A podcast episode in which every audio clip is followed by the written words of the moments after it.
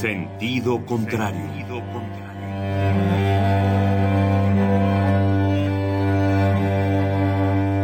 El Museo Universitario del Chopo presenta.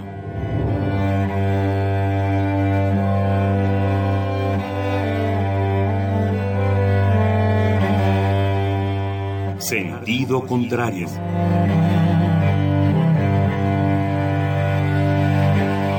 Una emisión de Marcelino Perelló. Producida para Radio UNAM, con la participación de Javier Platas.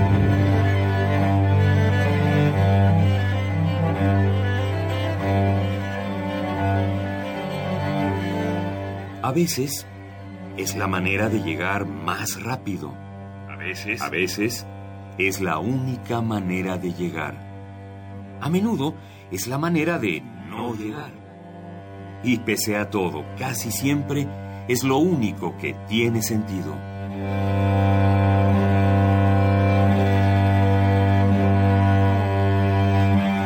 Sentido contrario. Sentido contrario.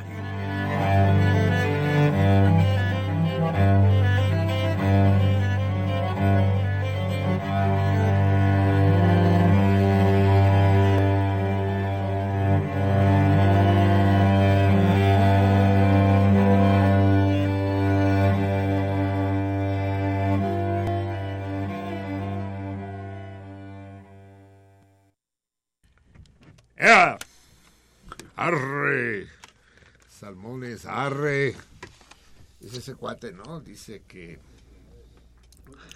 domingo a las a las 12 del mediodía la esposa le dice al marido, buitragues, buitres, párate, ¿no, cabrón? Que hoy tenemos invitados y quisiera hacer una comida especial. Y yo por qué me tengo que parar, porque quisiera que fueras al mercado. ¿A qué? Quiero hacer unos unos caracoles a, a la borgoñesa. Y, dice, ¿y dónde quieres tú que yo consiga caracoles? Dice, pues en San Juan, en el mercado de San Juan, y venden caracoles. Ay, no mames, es domingo, mi hija va, va a jugar Pumas contra América. Me vale. Lánzate por los caracoles, va, y apúrate porque son tardados de preparar. Y a las tres llegan. Me lleva la chingada. Ya se lanza el güey sin rasurarse, sin bañarse, se va a San Juan, compra los dos kilos de caracoles y va de regreso, pero viniendo de regreso pasa enfrente del Tupinamba, cabrón. Y están los amigos, ¡eh, voy tras, ¿qué es? ¡Qué milagro, cabrón! Domingo a estas horas, tú, eres nocturno, güey. ¿Qué haces? Dice, no, me mandó mi vieja por unos caracoles aquí. Los tengo que llevar para que... Órale, pero siéntate una chela, cabrón, con el calor que está haciendo. No, tengo que llegar. Ah, una chela, cabrón. Y dice, bueno, una. Dice, a ver, tráiganse las fichas. Vamos a echar un dominó. No, yo no, yo no, yo no. Total, se queda jugando y apostando y la chingada y chela tras chela. Total, cuando se da cuenta son las seis de la tarde. Dice, la madre, cabrón. Ya me voy, ya me voy, me tengo que ir, me van a putear y la chingada. Y ya llega a su edificio, ahí en López, esquina, artículo 123. Y la sube. Y si ahora qué digo, qué explico, y la chingada. Y se le ocurre la idea salvadora. Echa, vacía la bolsa de caracoles en el piso, ¿no? Y ya cuando están todos apendejaditos y caminando así los caracoles, toca el timbre y cuando la mujer dice, ¡arre! ¡arre, huevón! ¡arre, bestias! ¡arre!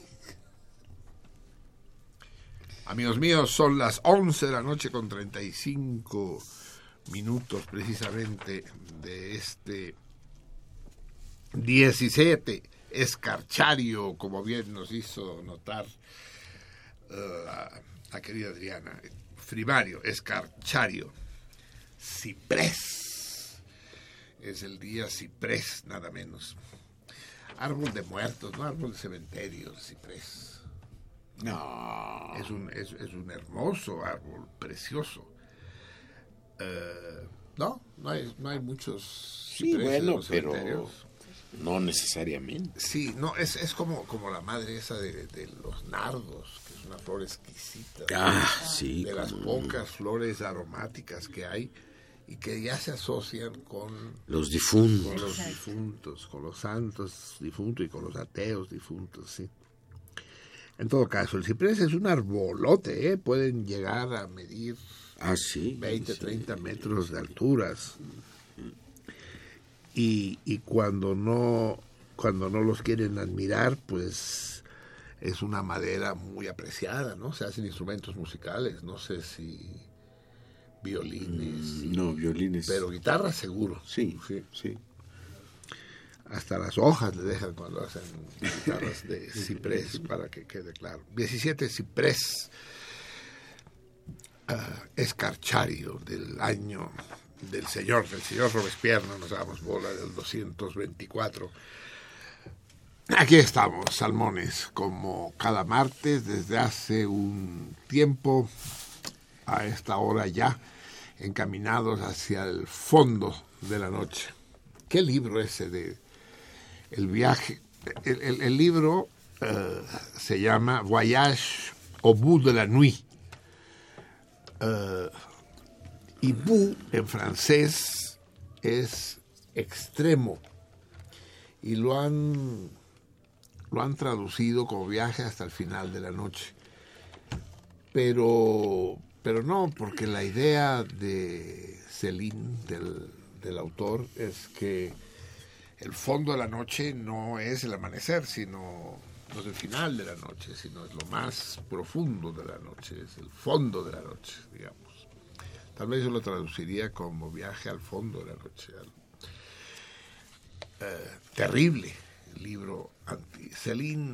Ha sido acusado de pronazi, tal vez porque era pronazi, no sé si esa es razón suficiente. Pero al margen de ser pronazi y antisemita feroz, cosa que cada vez es más frecuente en el mundo, no sé si el ser pronazi, pero el ser antisemita sí se propaga, ¿no? los últimos atentados, ya oyeron, ¿no? A Donald Trump. Ah, no, él no, Donald Trump al revés, ¿no? Él es antimusulmán, ¿no? Que es una forma particular de ser antisemita, porque los árabes también son semitas.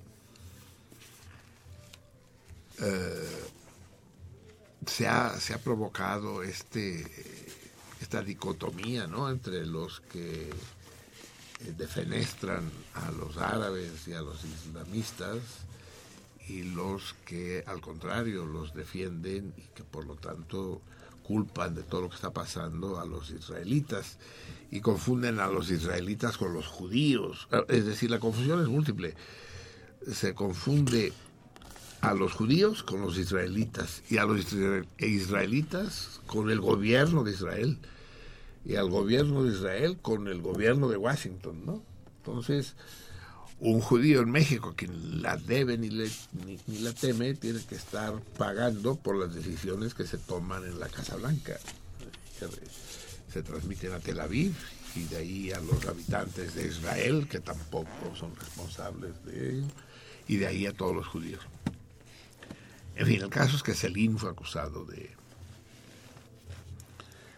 de antisemita y de nazi, y era ambas cosas. El, el texto, sin embargo, el libro, sería muy difícil que lo leyéramos. Primero porque no he encontrado ninguna buena traducción.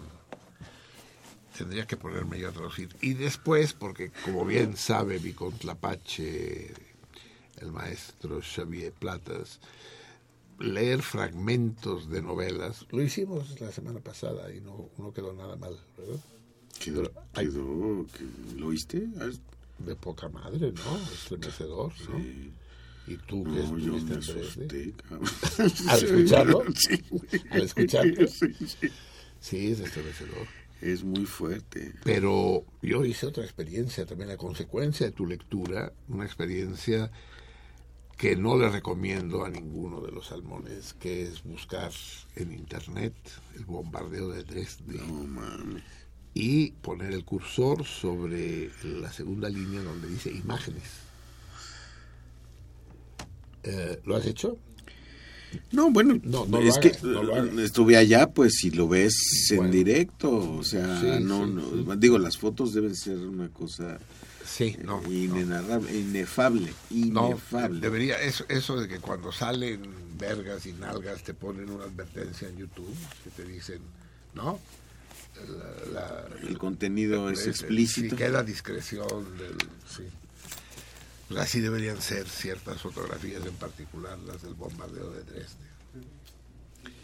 Bestial, sí, bestial. En todo caso, ese fue un, un, buen ejercicio de leer un fragmento de una novela.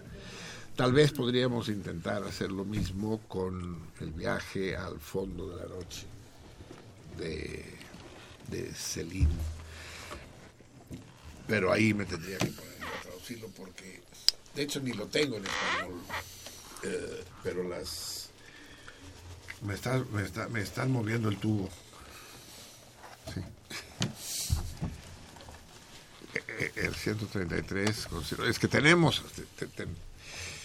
tenemos en, el, en la cabina de mando, en el timón de esta nave de los locos, al más mamón de los operadores, el, más mamón y al mismo tiempo el, el más capaz, el más talentoso y el más responsable y el más cuate, ¿no? No, no es el Crescencio el que el, que parte el queso aquí, siendo 33, pues a huevo, ¿no? El que mea más lejos, ¿no? Pues a huevo, sí el gran Crescencio está de operador y le tocará operar. Ahora sí que le va a tocar operar porque tenemos hoy un programa muy complicado, tan extraordinario como complicado, amigos míos.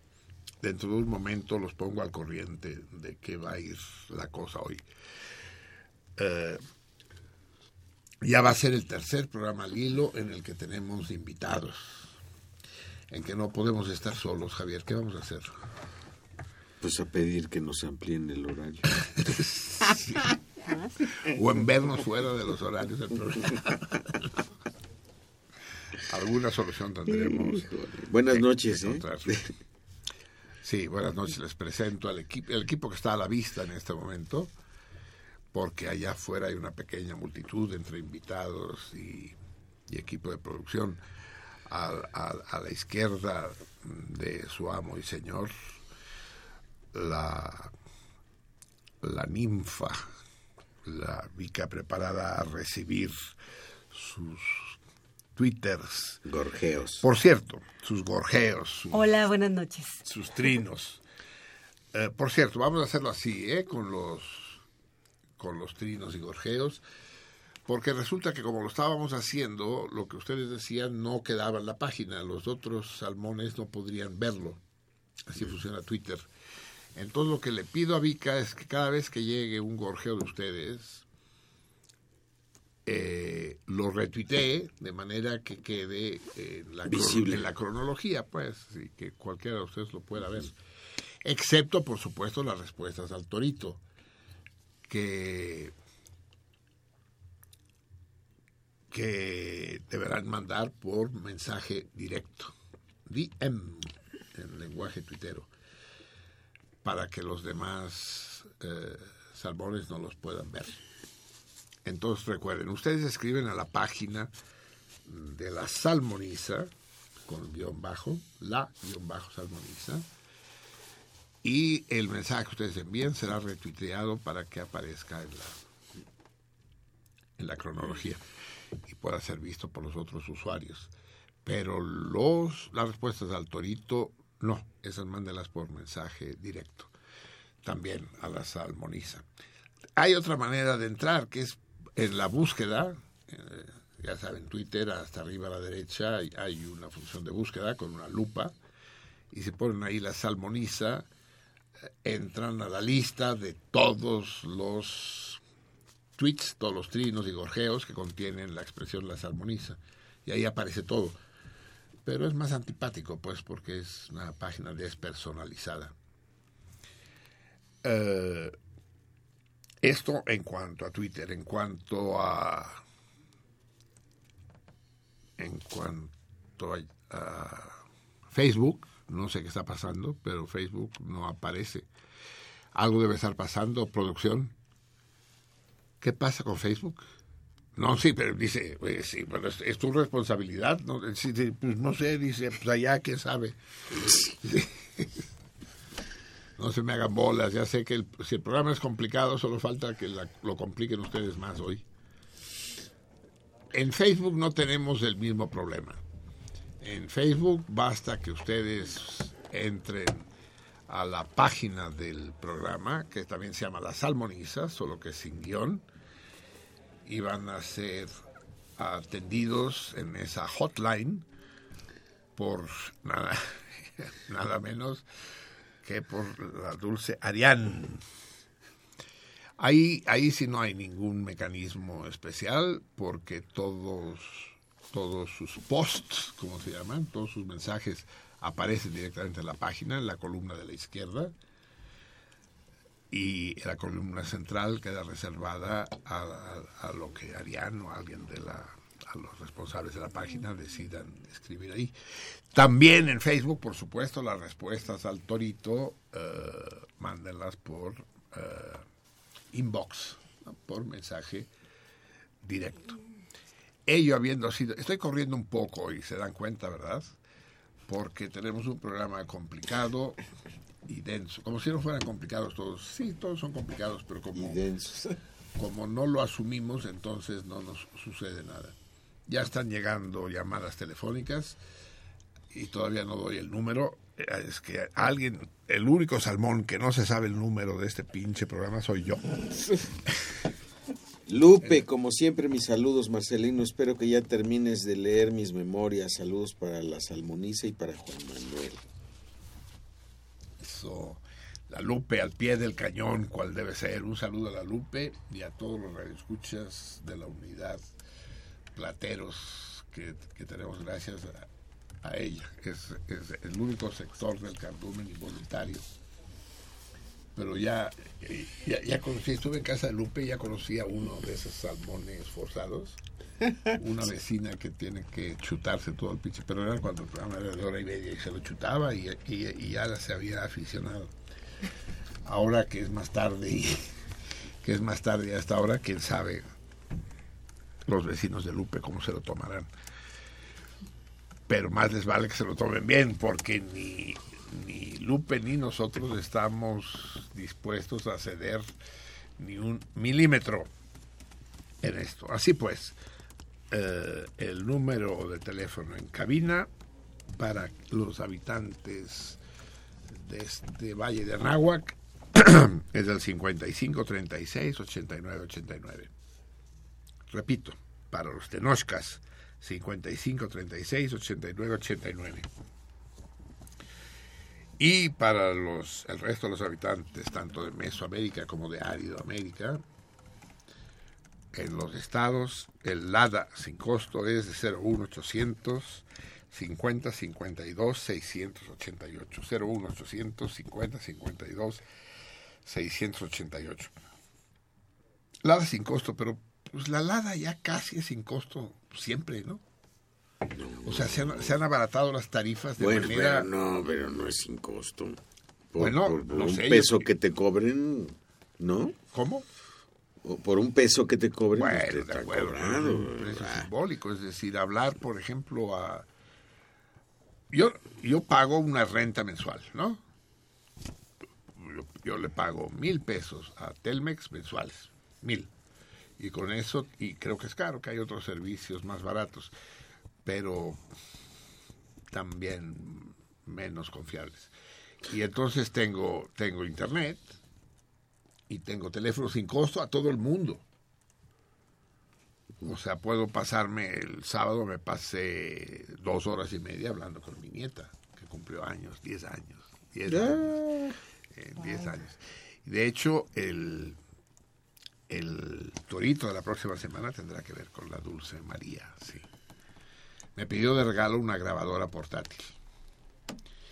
Y que una grabadora, abuelito, una grabadora portátil, por favor, chiquita, grabadora portátil. Y dije, está bien, ¿quieres ser periodista?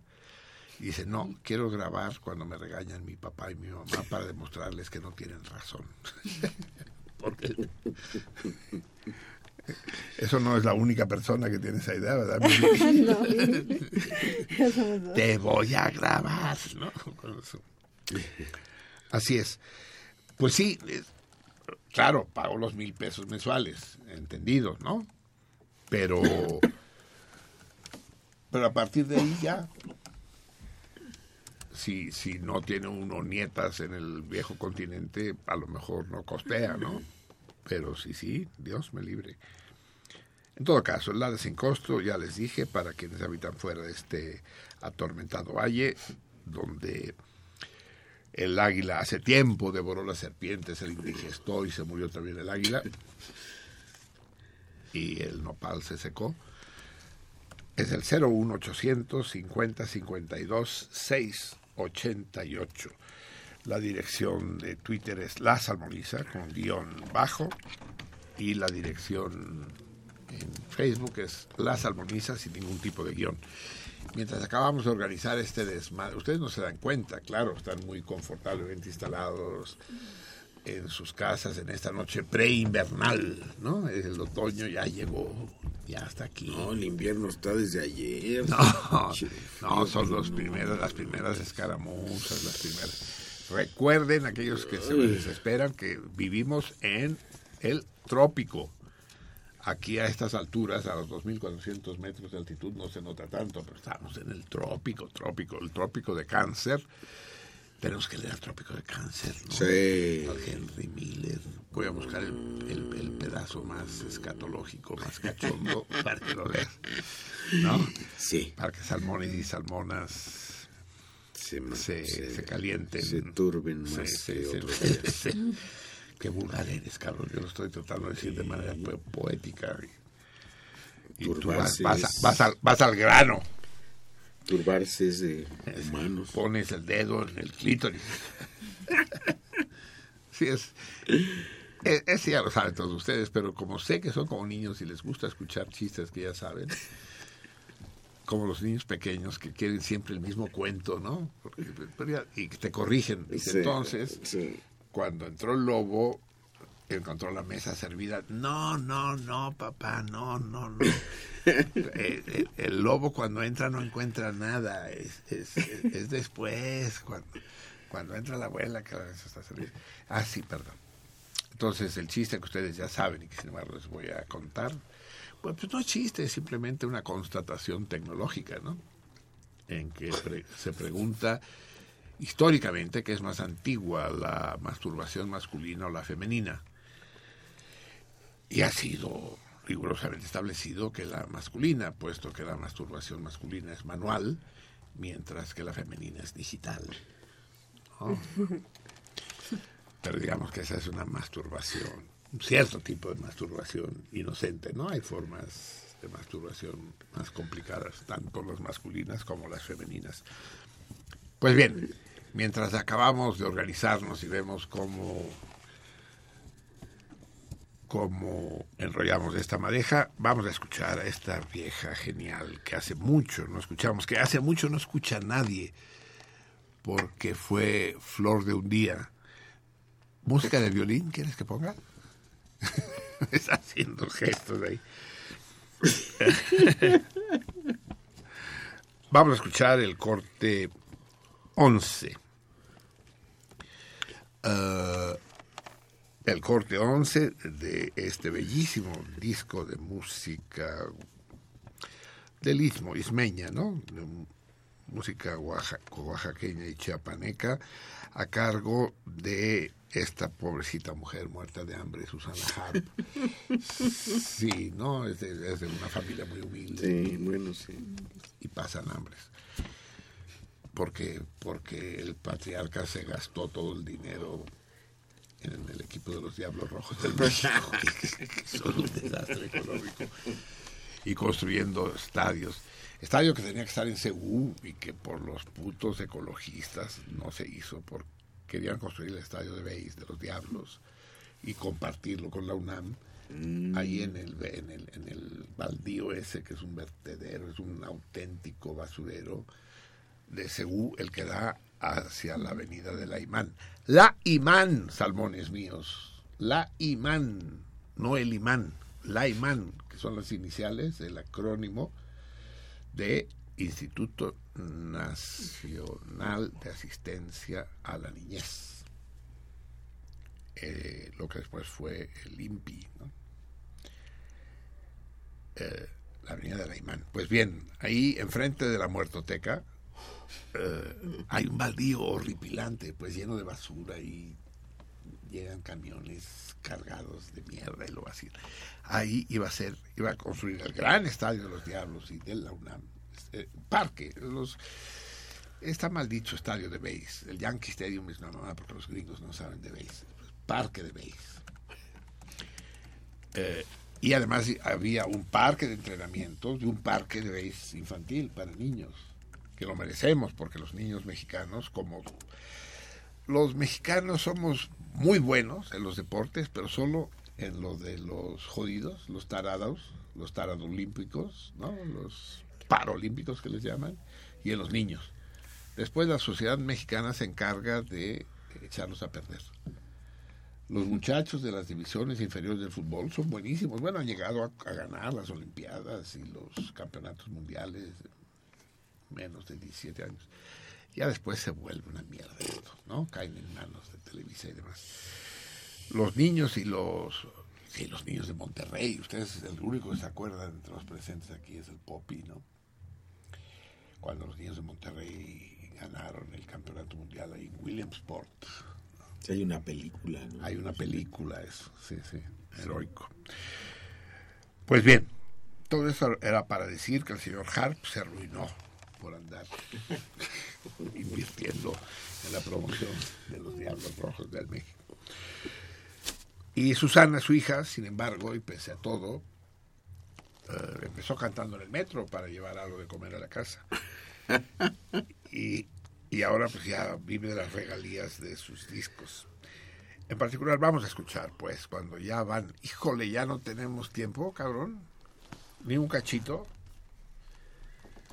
Se no, pues se chingó Susana. Bueno, vamos a esperar, pues. La patria chica tiene que Mira, mira qué foto, mira qué foto. Sí, sí. ¿Saben, sí, ustedes las fotos de, de el, el halo este que usan las chapanecas en torno a la cabeza? que si se ponen la falda alrededor de la cara, quiere decir que son solteras, ¿no? En cambio, si se lo dejan colgar sobre la espalda, es que cuando ya están casadas. Y es hermosísimo, aunque no he visto nunca en Chiapas a una mujer vestida así por la calle. Porque las tradiciones, como sabemos, tienden rápidamente a desaparecer en un mundo soberbio que cree que se está redescubriendo a sí mismo en cada momento que todo lo antiguo no vale para nada. Macio Sare, haznos el favor, por favor, sé breve.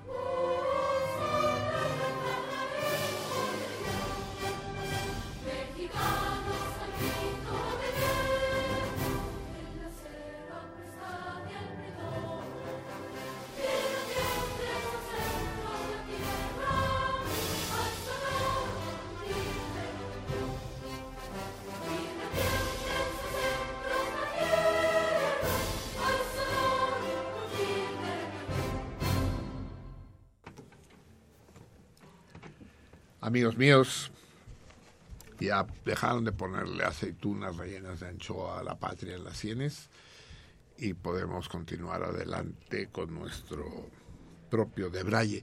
Les prometí que, que escucharíamos pues a Susana Harp. Surgieron casi al mismo tiempo estas dos muchachas de, apellido no hispánico. A mí me hace, da risa porque dicen Susana Harp no tiene apellido mexicano. ¿no? Sí, sí, como si Vázquez o Rodríguez fueran apellidos mexicanos, cabrón, ¿no? Por el amor de Dios. Harp es un apellido, supongo que maronita, ¿no?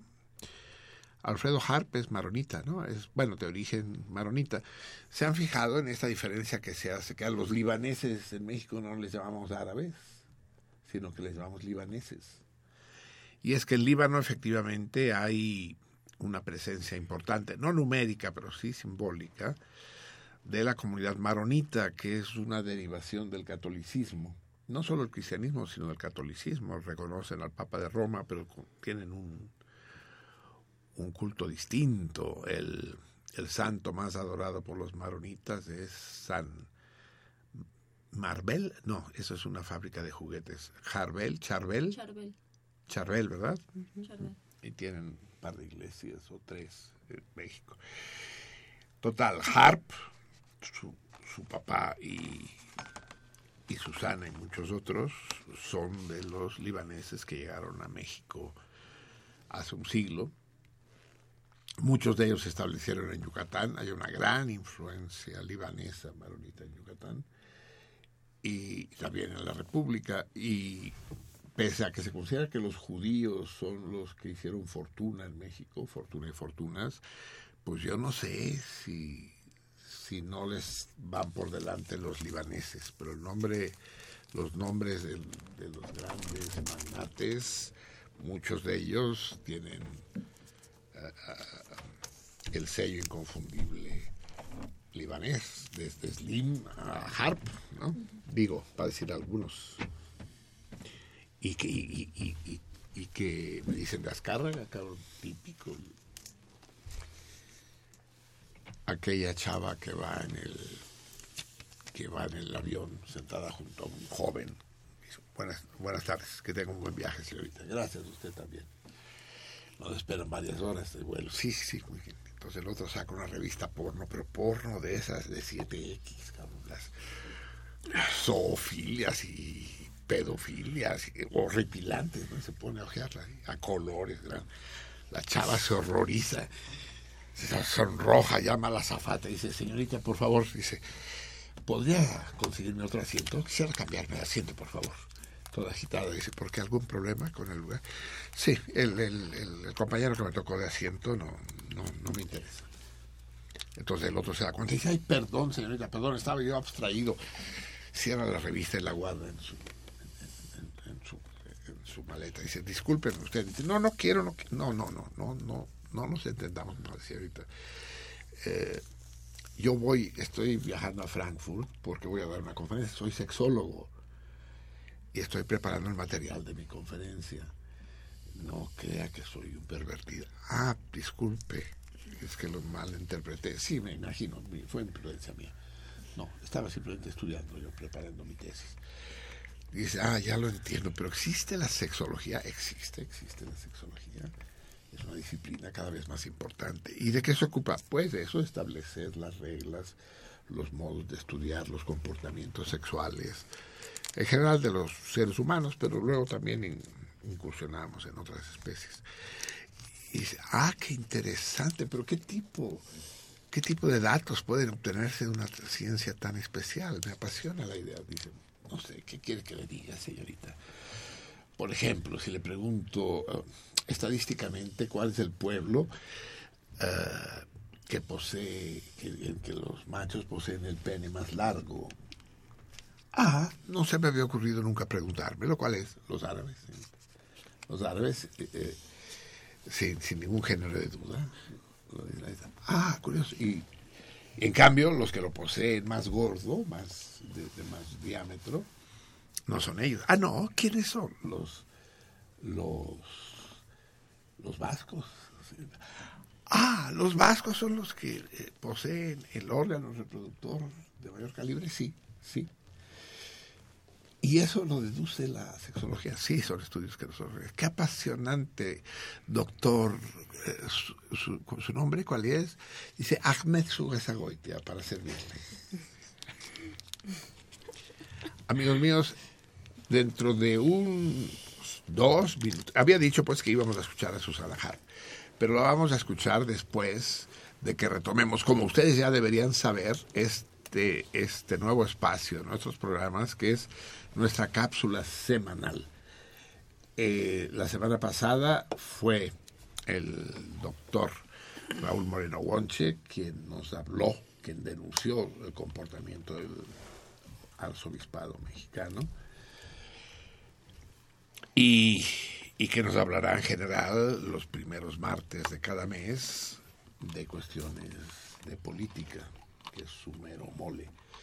El segundo martes de cada mes, sin embargo, eh, estará protagonizado por otro personaje que ustedes también conocen, con el que están familiarizados, no solo a través de la televisión, sino también a través de este programa, donde ha sido nuestro huésped en más de una ocasión. Y estoy seguro que para todos ustedes será una gratísima sorpresa eh, saber que contaremos mensualmente con los comentarios de Roberto Rojo, este gran zoólogo, comunicador, eh, divulgador de la zoología, que protagonizó varios programas en Canal 11, ¿no? Eh, ahorita no me acuerdo yo los nombres, Bichos y algo más, creo que se llamaba uno de ellos. Mascotas, más mascotas, o cómo. A ver, ayúdame, auxíliame, tiburón. Tú que como animal sabes perfectamente la biografía de Roberto Rojo.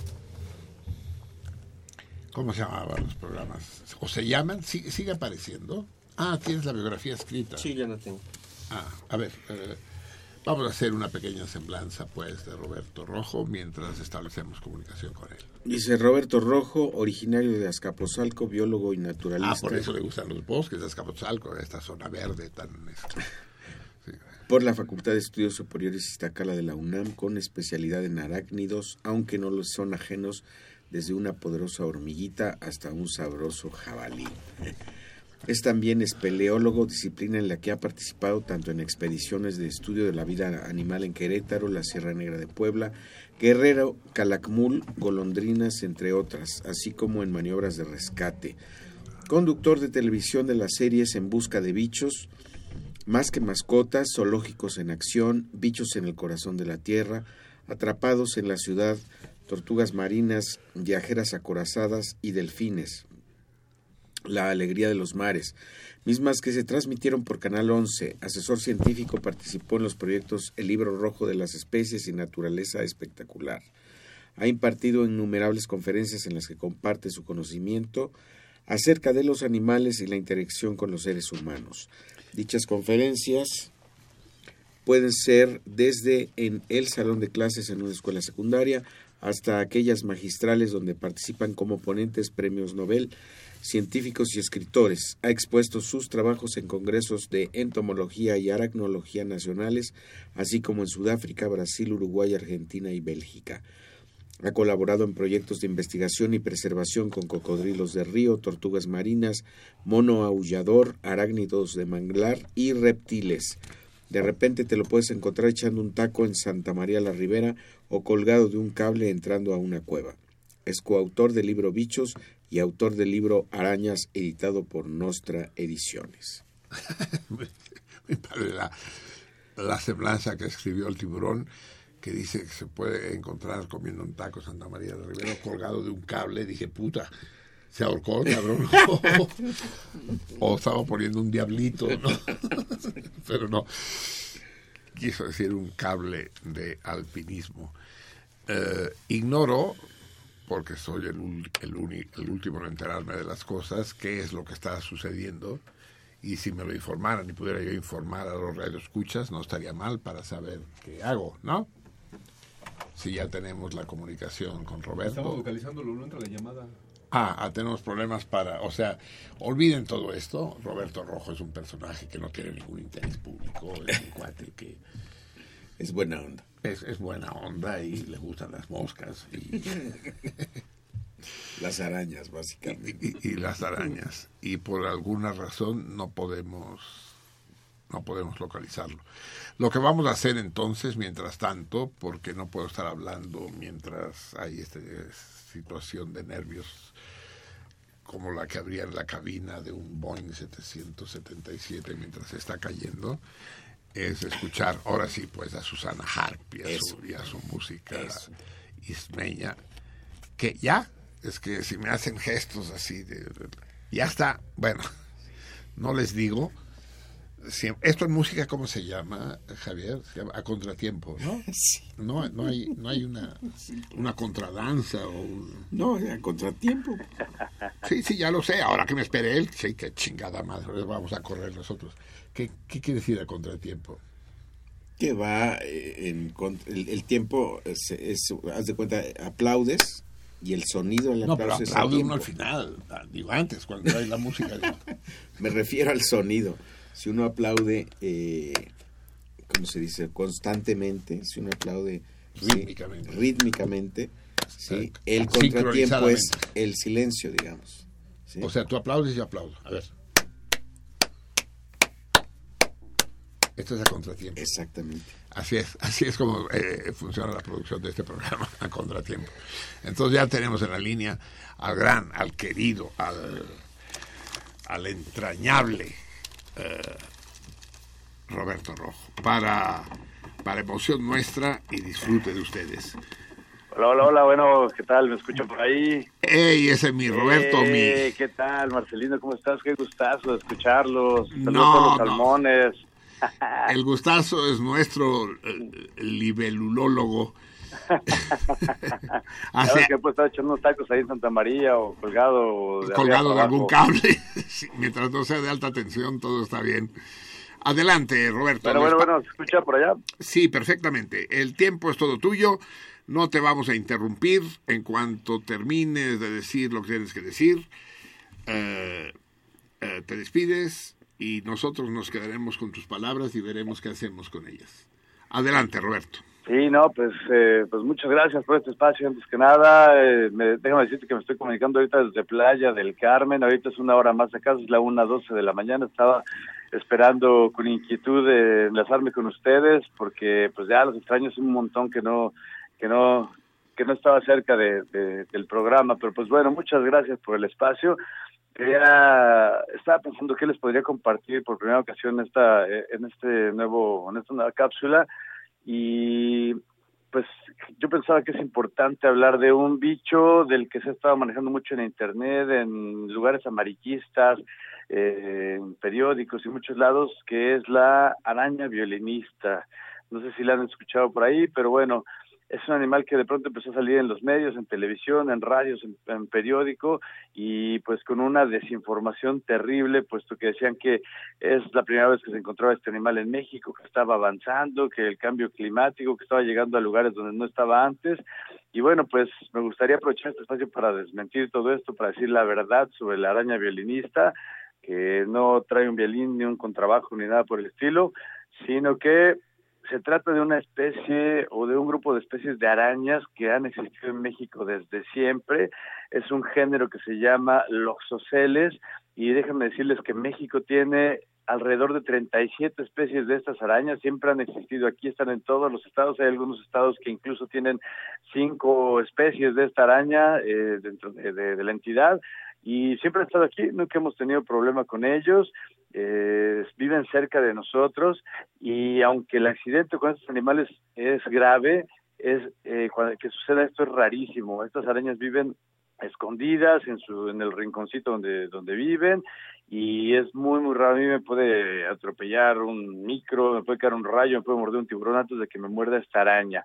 Pero en el extraño y raro caso que llegara a suceder un accidente con esta araña eso sí es peligroso puede generar una lesión eh, una lesión necrosante en la piel, es decir, que parece que se te pudre la, la, la, piel. Eso no es grave, pero si uno no va al hospital, si está mal diagnosticado, si los médicos no tienen información, entonces sí puede convertirse en algo muy grave y eso puede derivar en daño sistémico y eventualmente en la muerte de una persona. Pero les digo, esto es rarísimo que suceda. Lo más importante eh, es conocer esta especie, saber que anda entre nosotros, que siempre ha estado aquí, que, que tenemos que aprender a coexistir con estos animales, identificarlos. Es, eh, es realmente sencillo una vez que vemos una de estas arañas, se puede buscar por ahí una foto en internet, son pardas pequeñitas y tienen un pequeño dibujillo en la parte frontal de su cuerpo que semeja a un violín y es por esto que se le llama araña violinista.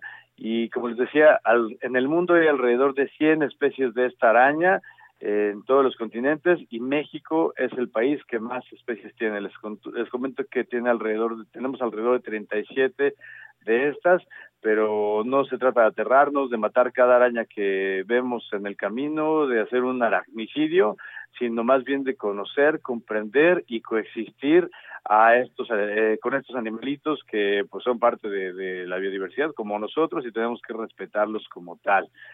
Y bueno, pues esa sería mi participación esta noche. Espero les haya gustado y pues aquí vamos a andar todo el tiempo con mucho gusto saludando a los salmones.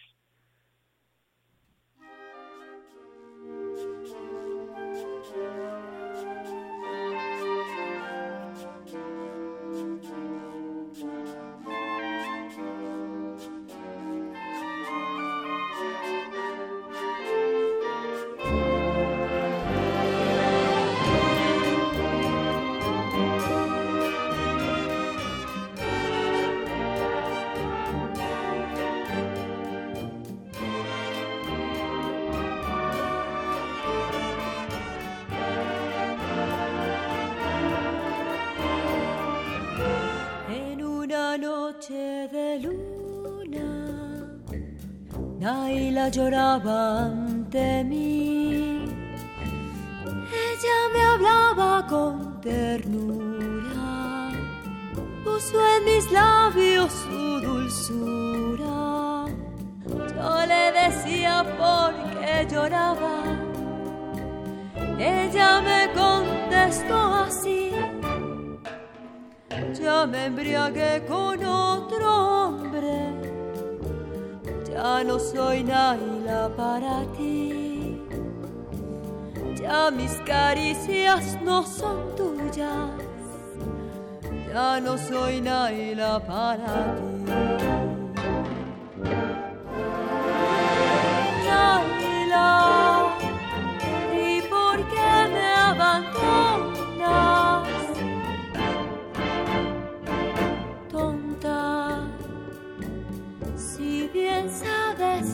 Te quiero. Vuelve a mí, ya no busques otros senderos.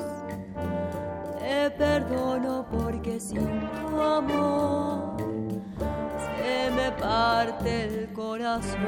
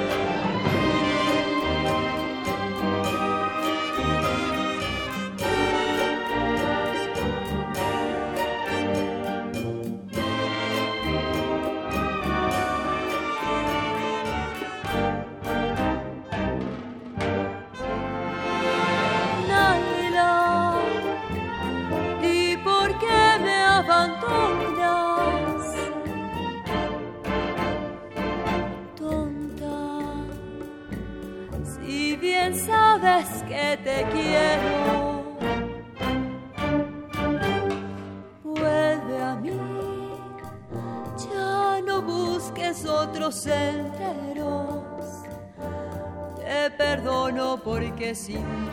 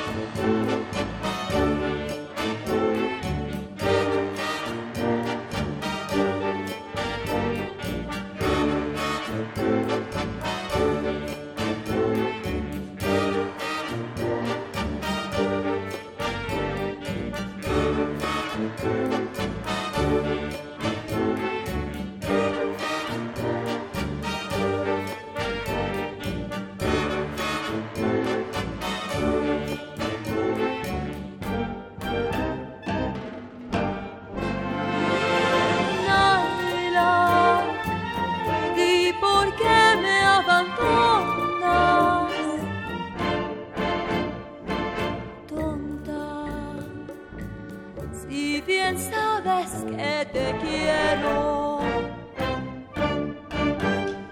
Vuelve a mí, ya no busques otros senderos. Te perdono porque sin tu amor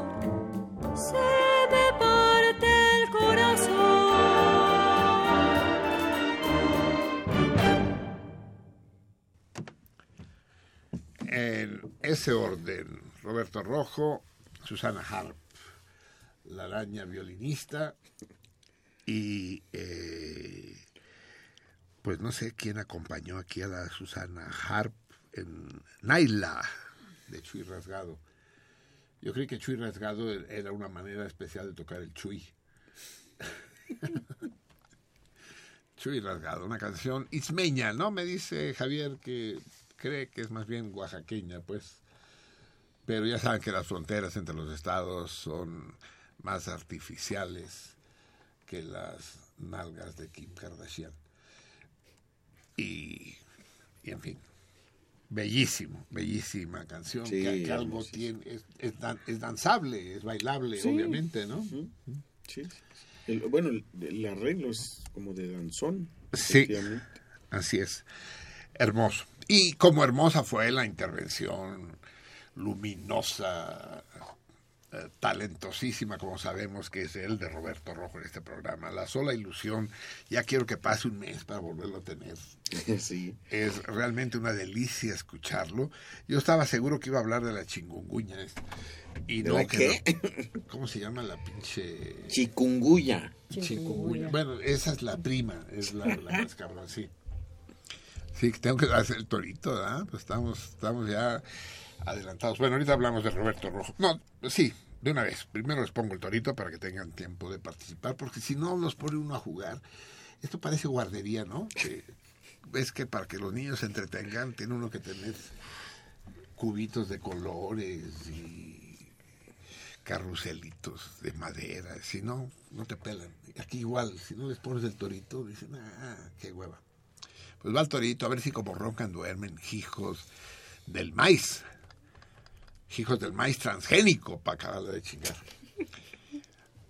Díganme ustedes, existe una calle, una calle importante en la Ciudad de México, digamos que no es de las grandes avenidas, pero es una calle emblemática, sí, una calle de la que la mayoría de ustedes ha pasado alguna vez y si no ha pasado debería haberlo hecho. Si no ha pasado la ha cruzado y si no la ha pasado ni la ha cruzado es que no vive en la Ciudad de México. Pues resulta que esta calle, su nombre está compuesto por dos de las partes de un organismo animal. El nombre de esta calle está compuesto por dos partes eh, partes importantes, partes centrales. No, no vamos a ir ahí a las minucias, que si el que si el píloro y la chingada. No, dos, partes dos partes i- i- i- importantes de un organismo animal. En el extremo incluso del organismo humano, pues eh, en todo caso, son eh, las palabras que componen el nombre de esa calle eh, están en su acepción popular, pues. Ya les estoy diciendo demasiadas pistas. ¿De qué calle estoy hablando? A ver, Salmones. Una calle eh, de la Ciudad de México, una de las de las calles conocidas de la Ciudad de México, cuyo nombre está compuesto por dos nombres de partes del organismo de muchos de los animales, no de todos los animales, pero de muchos de los animales. En particular, va- vamos a acabarlos de ayudar, hijos de la chingada, porque si no me da una hueva.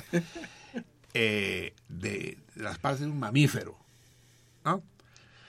Para que, aunque no solo los mamíferos lo tienen, pero los mamíferos todos tienen esas dos partes cuya fusión forma el nombre de esta calle. Díganmelo, ya saben los teléfonos.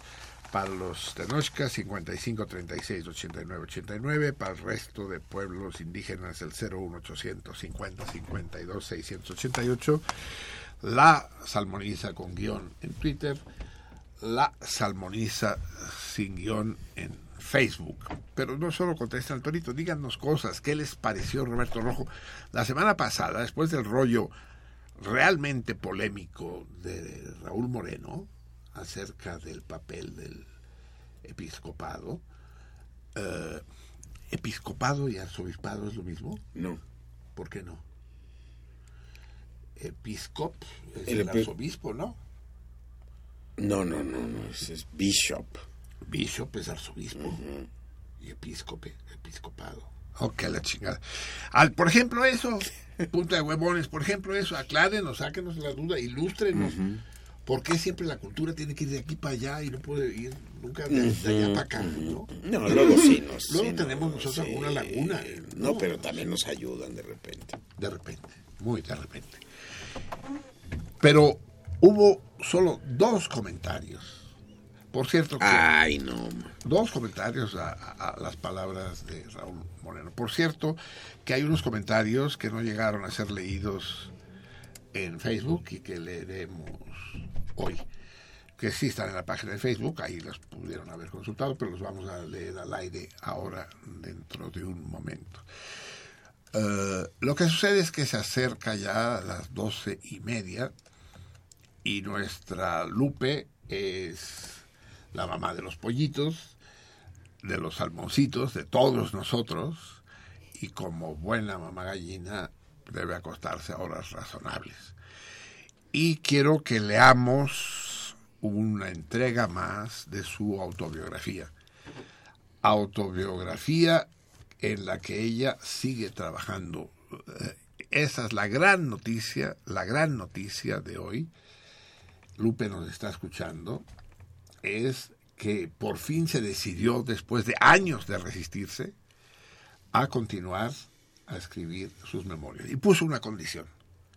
Solamente voy a escribirlas, es decir, dictarlas para que alguien las escriba, si eh, quien las escribe, quien me escucha y quien las escribe es el tiburón, Juan Manuel. Solo así. De otra manera no lo hago. Y, y cuando y cuando la yegua es parda es porque es parda y, y a necedad no le gana a nadie la lupe y, y tuvimos que convencer al tiburón que no quería. Dice no no no yo eso no quiero qué hueva y, y con un enorme placer el tiburón está trabajando eh, en la continuación de estas memorias, lo cual es para todos nosotros una enorme noticia, una gratísima eh, eh, novedad y que no hace más que afirmar nuestra promesa de editarlas en forma de libro que se distribuirá obviamente en el cardumen, pero también por circuitos comerciales fuera de él. El valor, el valor testimonial y literario del texto de Lupe es muy grande. Eh, se los dice alguien que, que no sabe mucho, pero que ha leído mucho. Sobre todo solapas y lomos, pero muchas solapas y muchos lomos. Y les puedo asegurar que es un, que es un texto incomparable. Hoy pues leeremos el último material que tenemos y esperemos que a muy por corto plazo el tiburón nos vaya trayendo nuevo material para continuar con este espacio entrañable. Después de la lectura, que esta vez para beneplácito de todos ustedes hará Javier, eh, conversaremos un rato con la propia Lupe. Sé que todos ustedes están de pláceme. Nos habíamos quedado la última vez en un episodio duro, uno más de los episodios duros. Ella en ese momento es una joven, ya es, ya es madre, su, su hijo Alfonso ya tiene seis meses. Y eh, su madre, a la que ella se niega a decirle ma- madre o mamá, no solo a ella, sino a nosotros, ¿no? En sus textos, en sus escritos, nunca dice mi mamá, dice nata. La única que merece el, la distinción del vínculo familiar es su huela. Y es así, huela, con diéresis. Pues después de un pleito, la madre eh, le dio una golpiza y ella decide irse de la casa. Tomó un rebozo, cargó al niño y le dijo a Nata, estoy harta de que me estés golpeando. Y se fue. No sabía dónde ir, podría volver a Tlalpan, a la hacienda de su infancia, bueno, la hacienda, las tierras de infancia, pero su abuela acababa de morir y la vida con su padre, que tampoco menciona así, Manuel, eh, el, el asesino de Tlalpan, el, no, el degollador, el, algo, algo así, porque sí había matado a una persona en un pleito cantinero. Eh, vivir con él no le parecía un buen ejemplo para su hijo.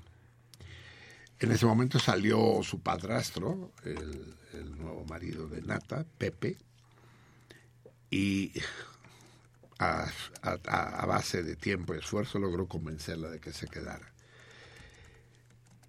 Y entró, regresó a la casa y le espetó a Nata. Ahora no me voy, pero me vuelves a poner la mano encima y no me vuelves a ver. Ahí, eh, testimonia Lupe, se acabaron los golpes para siempre. Los reproches no terminaron. Escuchamos para acompañar la lectura de esta última entrega de momento, de este primer volumen, a, a la a, este, esta preciosa canción también, que es Elodia de Jordá. Escuchemos.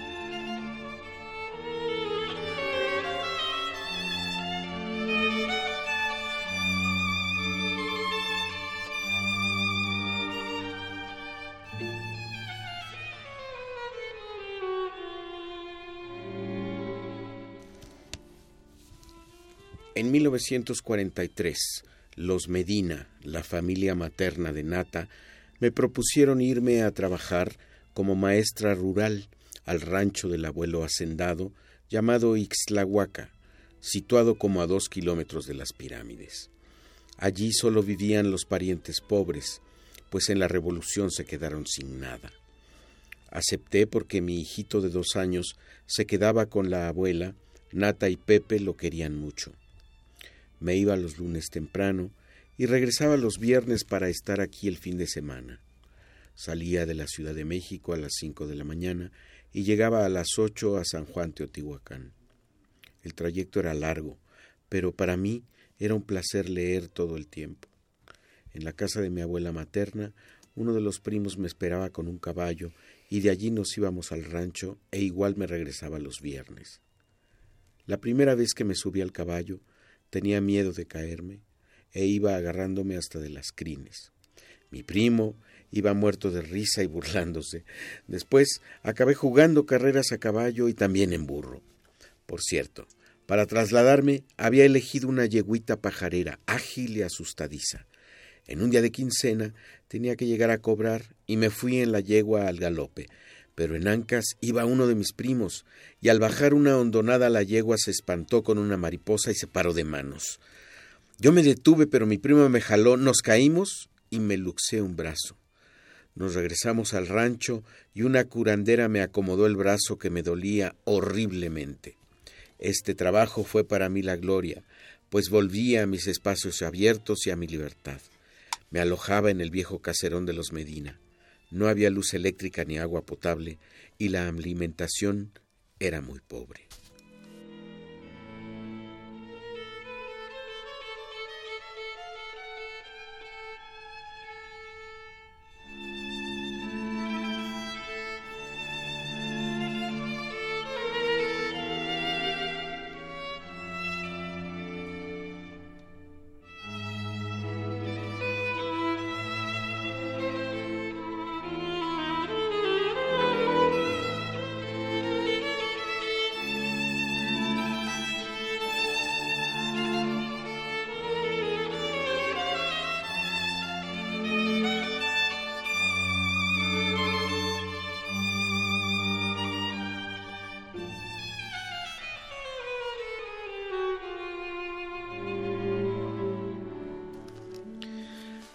La escuelita era solamente un salón grande con pizarrón y bancas escolares.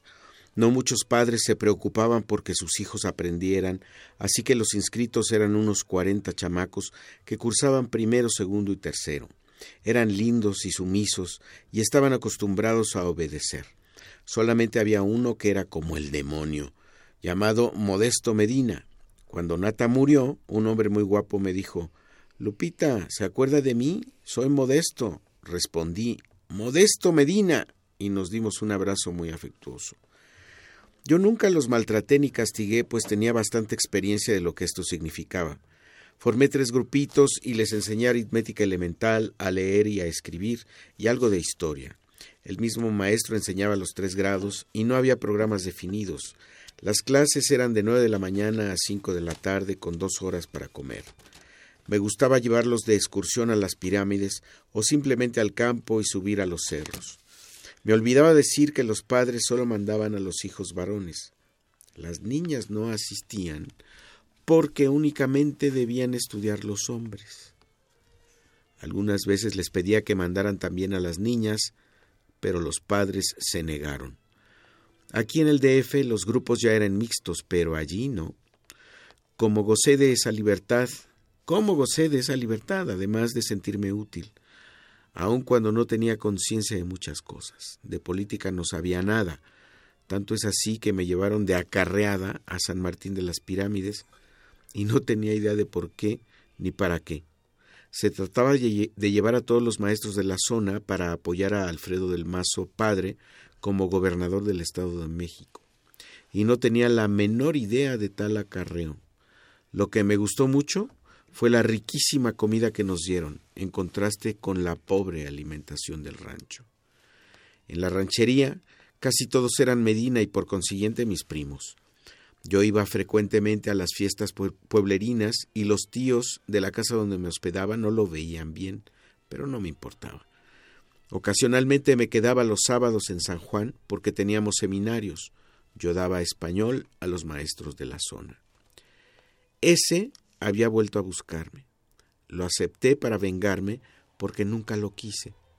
Estaba tremendamente celoso porque sabía que yo tenía novio en el rancho. En una ocasión llevaba una pistola y estuvo a punto de matarme por celos.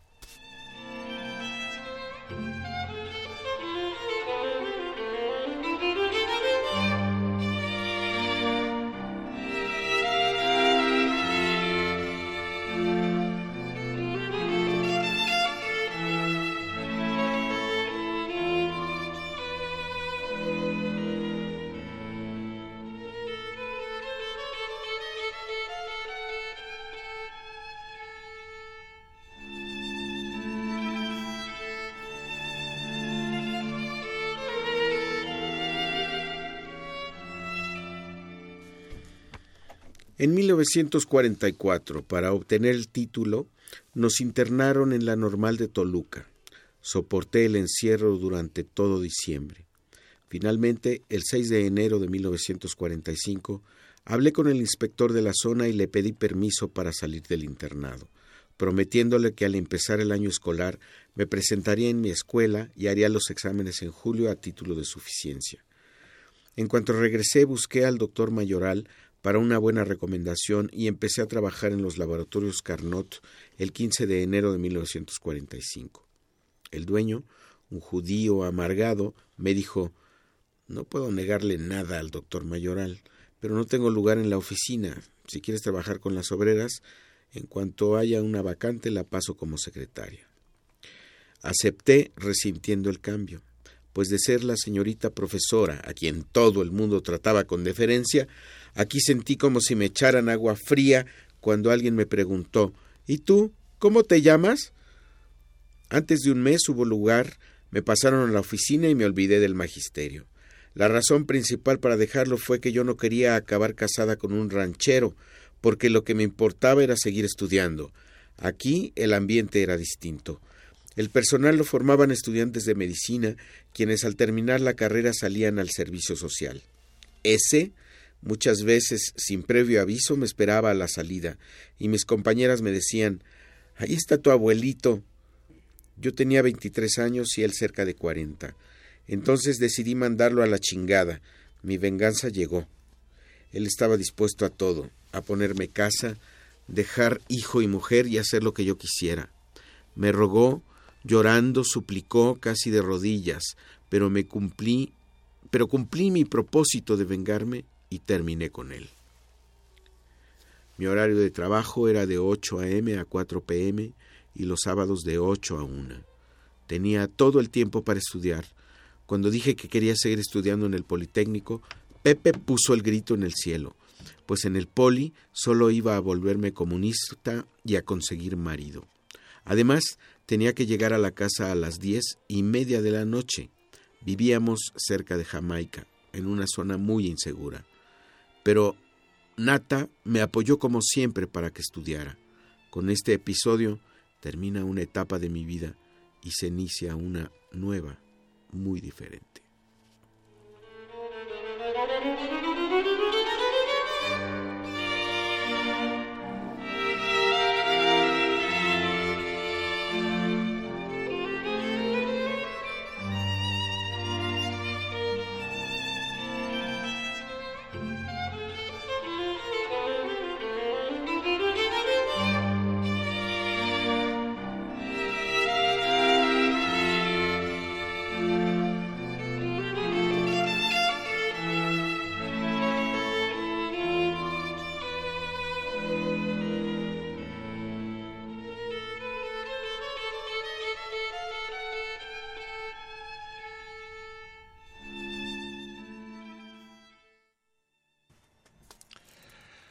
Lupe, la gran Lupe.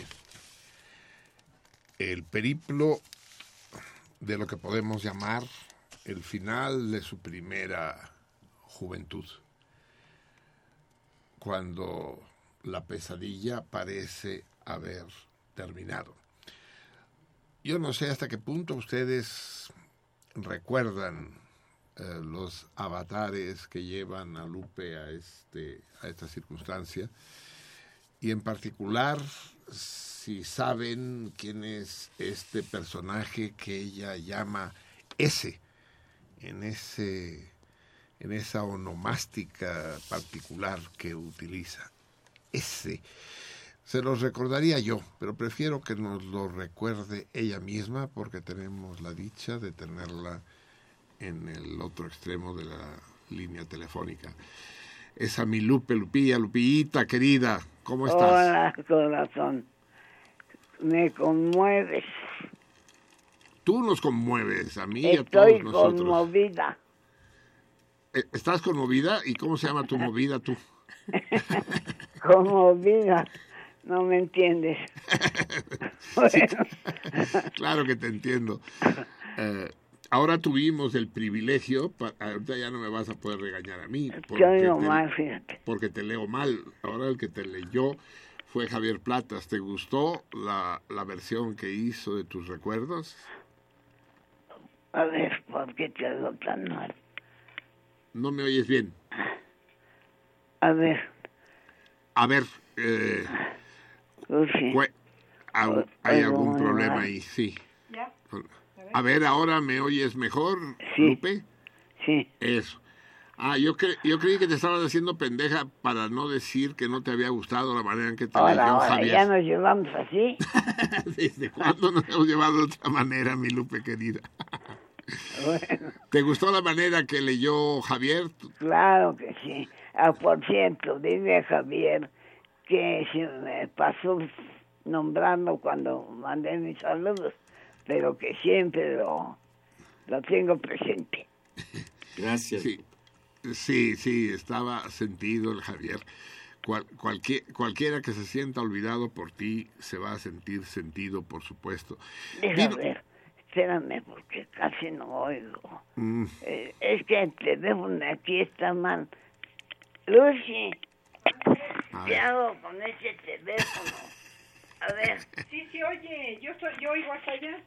A ver, ponga atención nada más. Eso, sí, nada más ponga atención. Lupe, ahí estás.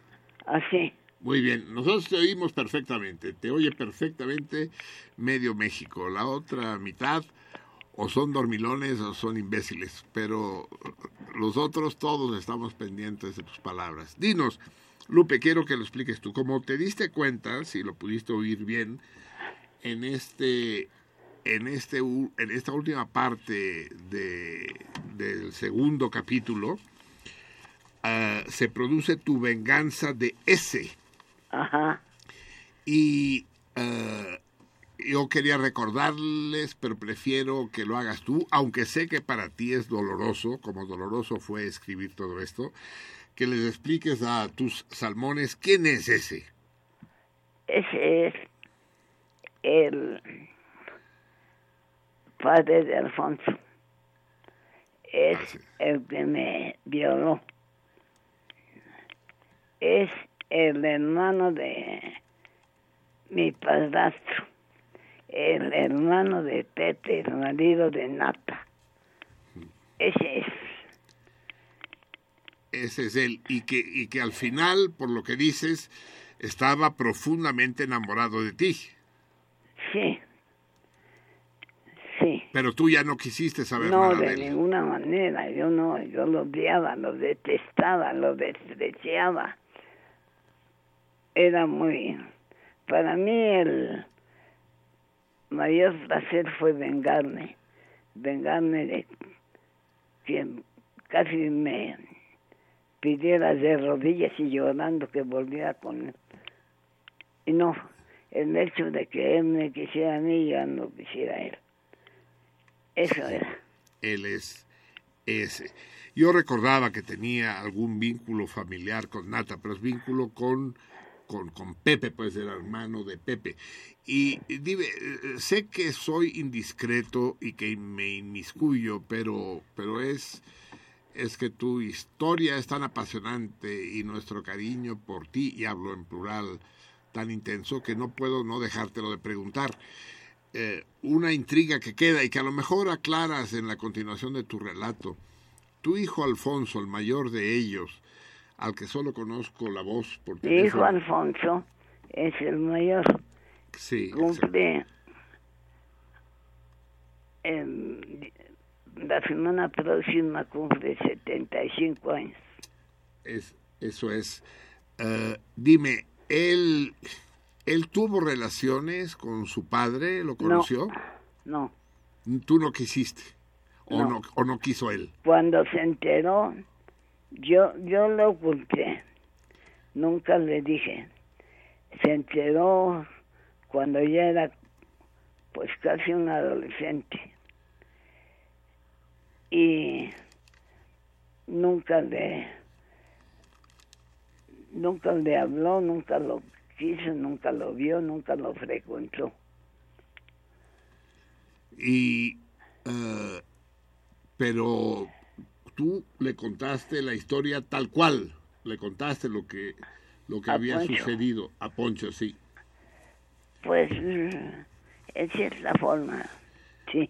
Sí, supongo tú tienes el talento y la sensibilidad para haberle hecho saber lo que era preciso, pero evitarle el dolor terrible de que debe ser ya para... no.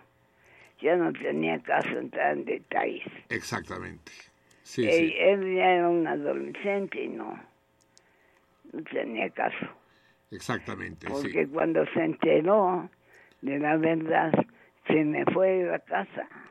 Se enteró y se escapó con un primo que tenía. No, ya andaba loca buscándolo. Tardó como, tardé como una semana en encontrarlo. Pero hasta, eh, te digo, ya era un adolescente y hasta entonces nunca le había dicho yo la verdad. Él siempre había pues no no lo trataba, pero siempre había creído que yo le había hecho creer que su padre había muerto. Ya.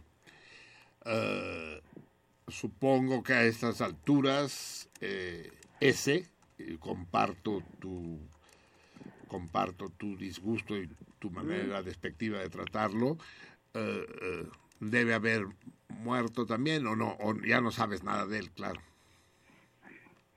Ay, qué desesperación. ¿Me, eh, ¿Me oyes bien? No. No, no me oyes bien. A ver, Bueno. ahorita que subiste la voz. A ver, sí, no, ya vamos a dejarlo aquí. Tampoco quiero remover las aguas turbias de este periodo doloroso, aunque la lectura de hoy tiene pasajes también muy luminosos y divertidos. No todo es eso.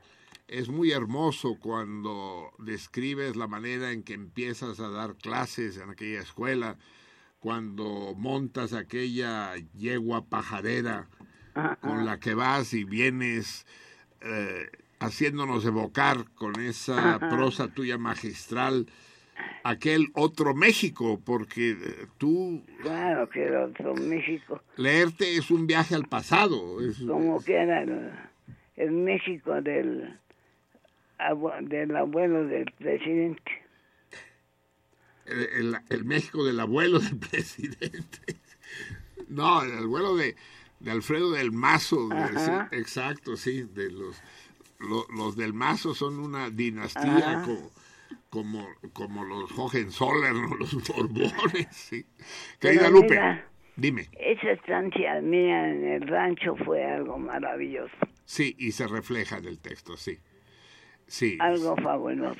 Espero que nos volvamos a encontrar con momentos luminosos de tu vida en, en los textos que siguen. Lupe, querida, te dejo porque eh, eh, me pasaría el resto del programa platicando contigo y sé que los radioescuchas me lo agradecerían. Los que no me lo agradecerán son los invitados que tenemos ahí esperando afuera desde, desde hace una hora y media.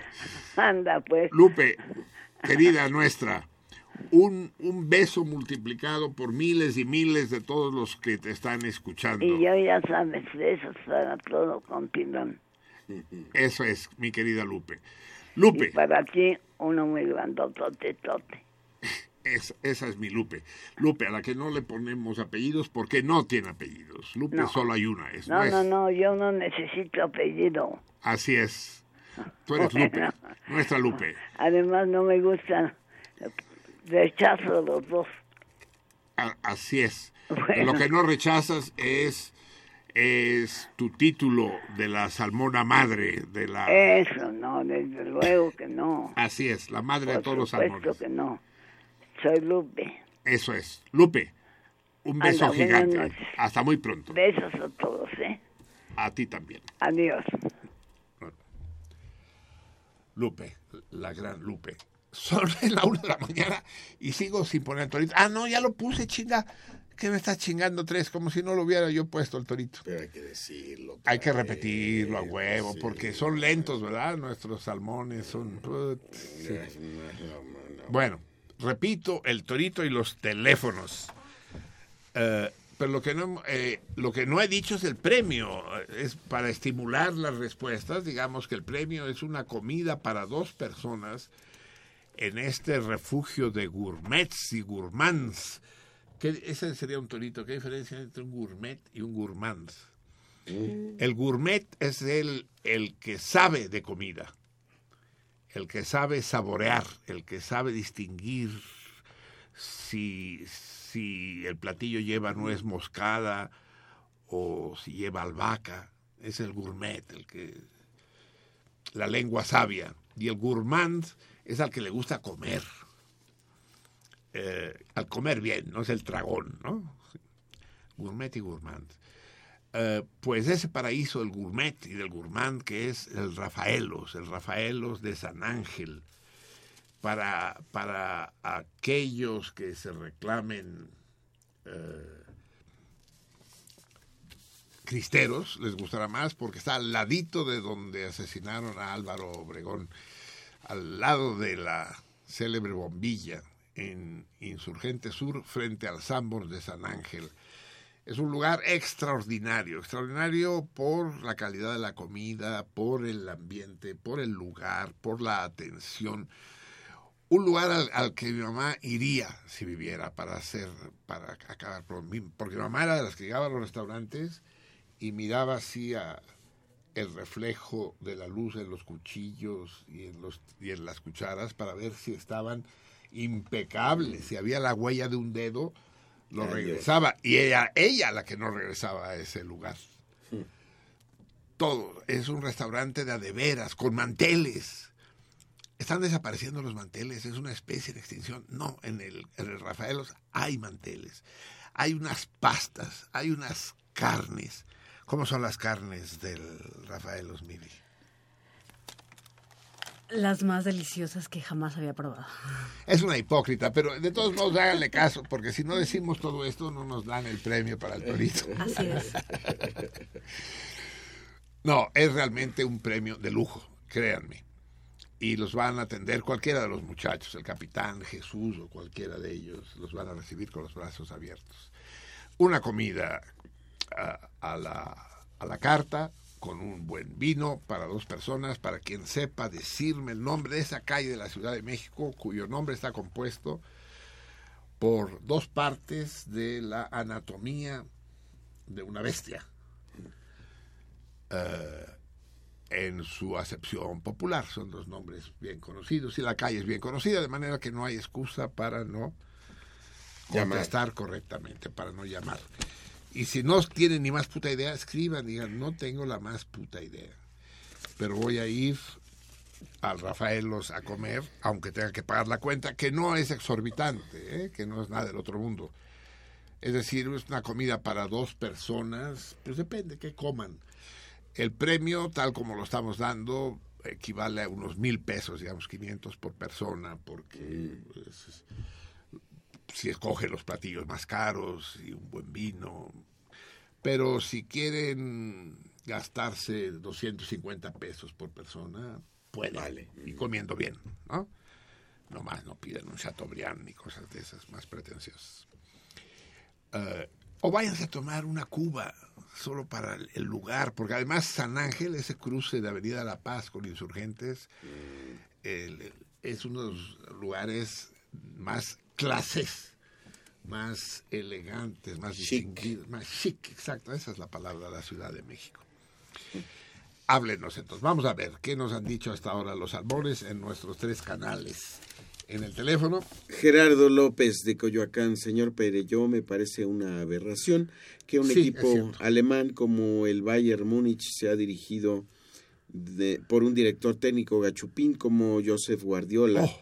Me temo que este año no ganarán ningún trofeo. Saludos a todo el cardumen. Es decir, eh, eh, no sé, eh, querido Gerardo López de Coyoacán, bonito apellido ese, López de Coyoacán. No, no, no, no tienes idea de lo que estás hablando, querido Gerardo, por el amor de Dios. Decir que Guardiola es gachupín es como si yo te dijera a ti que eres de Tumbuctú. Guardiola es catalán, por el amor de Dios. No solo catalán, sino catalanista. Eh, fue candidato a diputado por la lista de Junts Sí independentista. No tiene nada de gachupín. Y además Guardiola, hoy por hoy, quiero que lo sepas, es considerado el mejor entrenador de fútbol del mundo. Y si no, a las pruebas me remito. Dentro de unos días van a entregar los premios de la FIFA y de la UEFA, perdón. Y vamos a ver si, si no es Guardiola el entrenador primero y distinguido. Los éxitos de Guardiola son... Y además es un tipo interesantísimo. ¿Y cuerdo, verdad, Miri? Así es.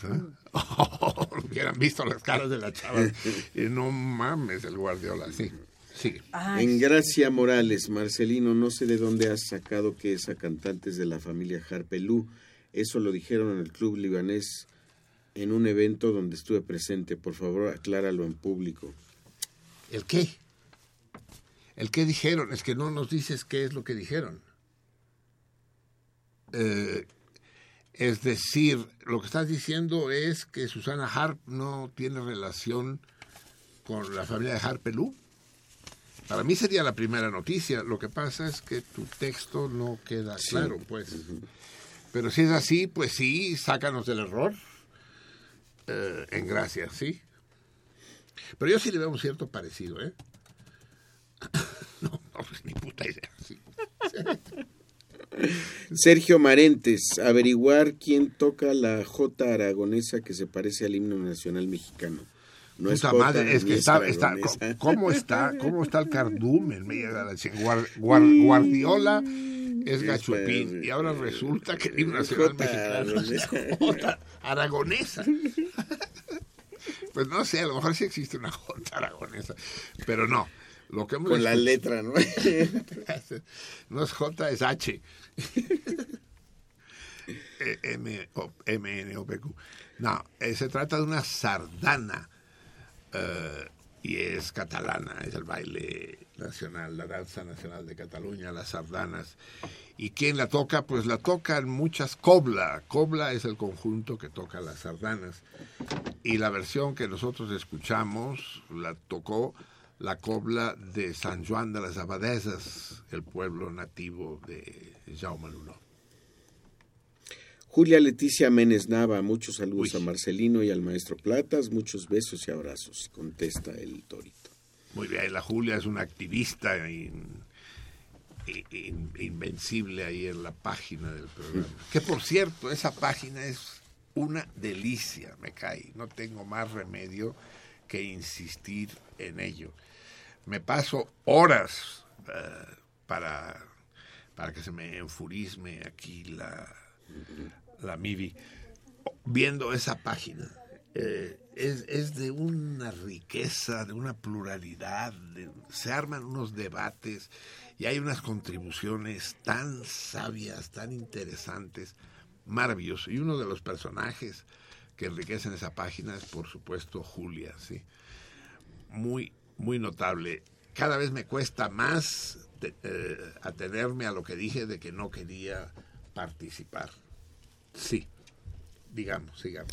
Martín Catalán, ¿pueden comentar algo acerca de cuando trataron el tema del asesinato de León Trotsky durante la quinta o sexta bienal, la cual ganaron tú, Marcelino y Sandra Vázquez Salazar en Radio Educación?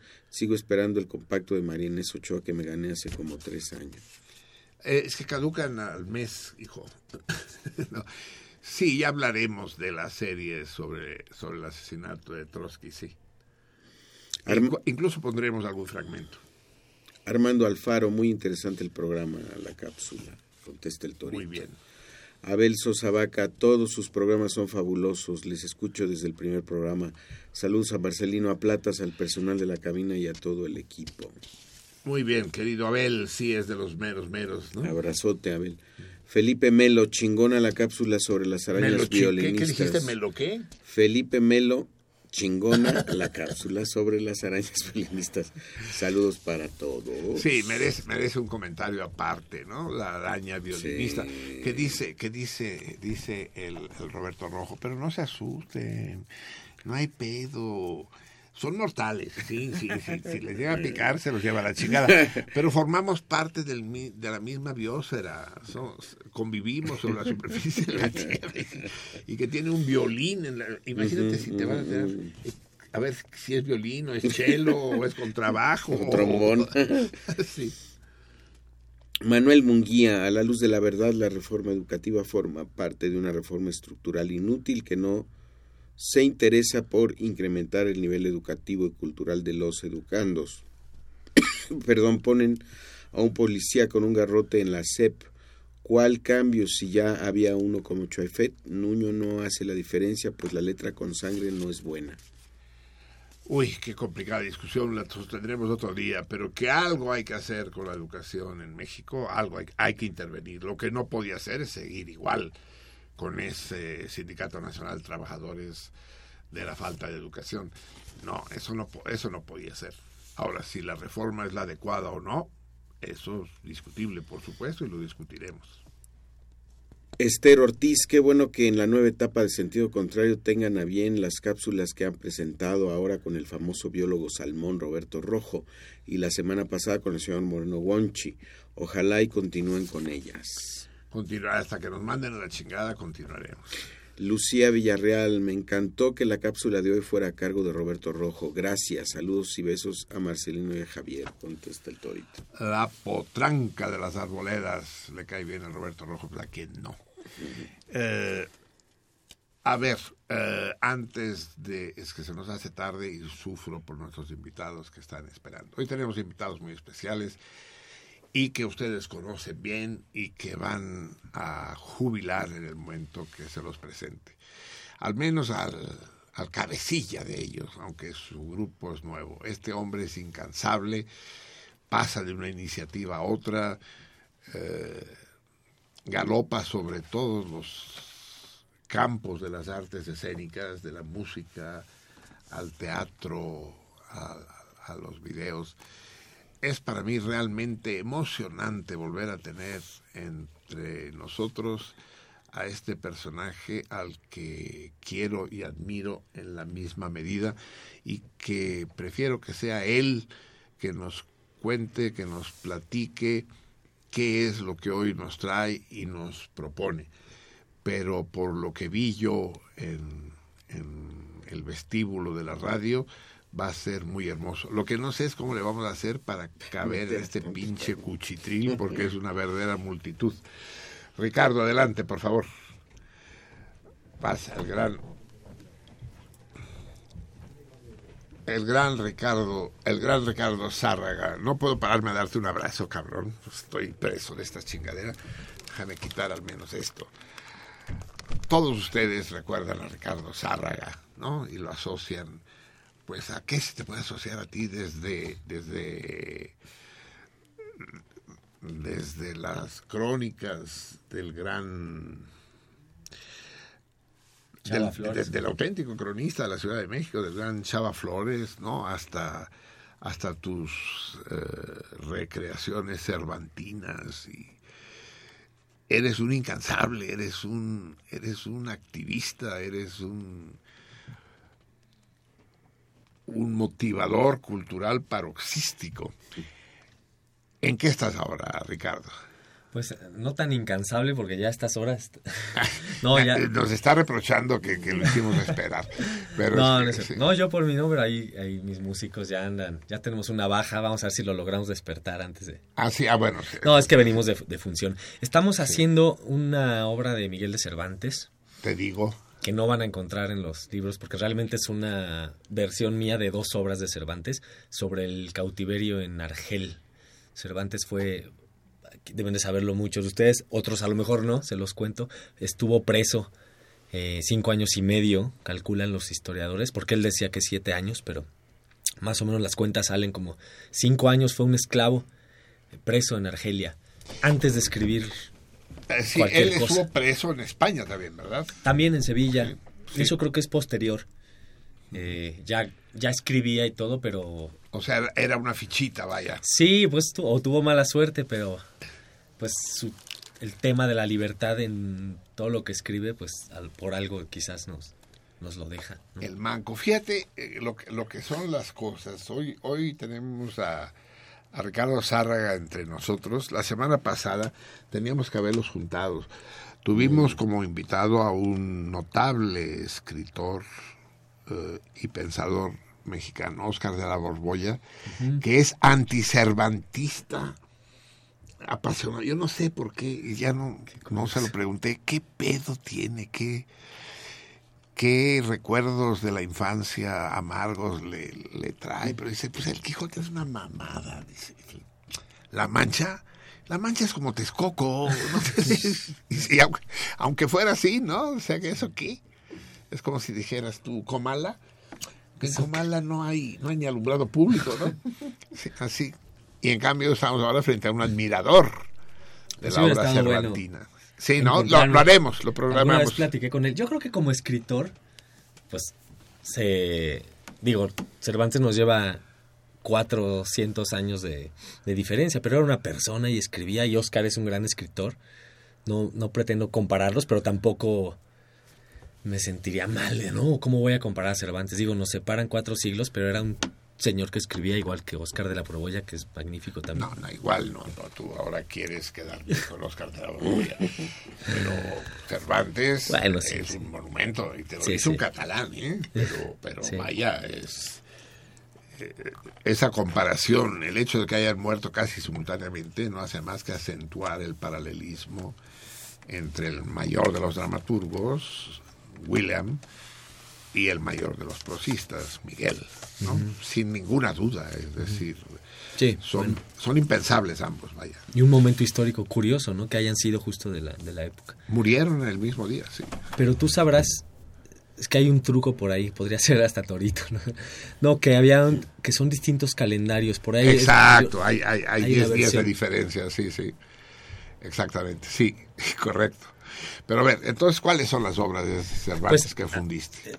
El trato de Argel y los baños de Argel.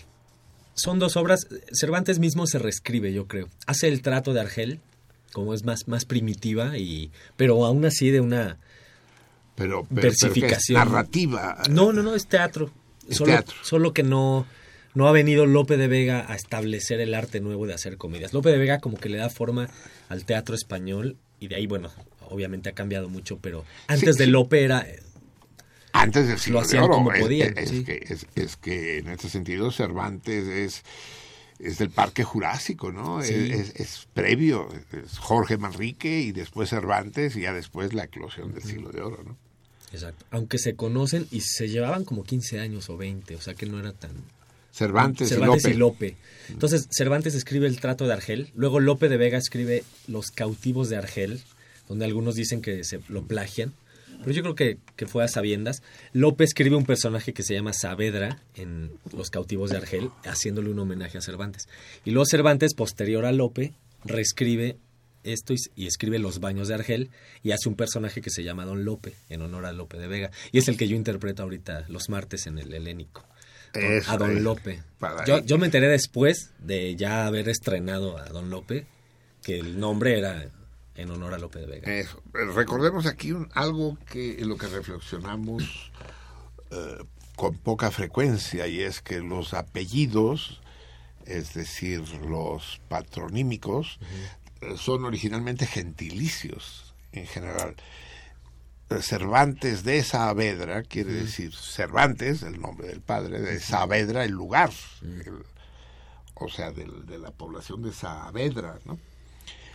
Y entonces tú resulta que en el helénico, este, este reducto, esta madriguera de- del buen teatro en México. ¿En la sala grande lo hace? No, No, en la chica, en la gruta. Es maravillosa la gruta. Esa es de una calidez, de un de una sensación, de una textura escénica formidable. Entonces tú escribes, diriges, actúas, vendes las entradas y barres después que termina la función. Casi, casi.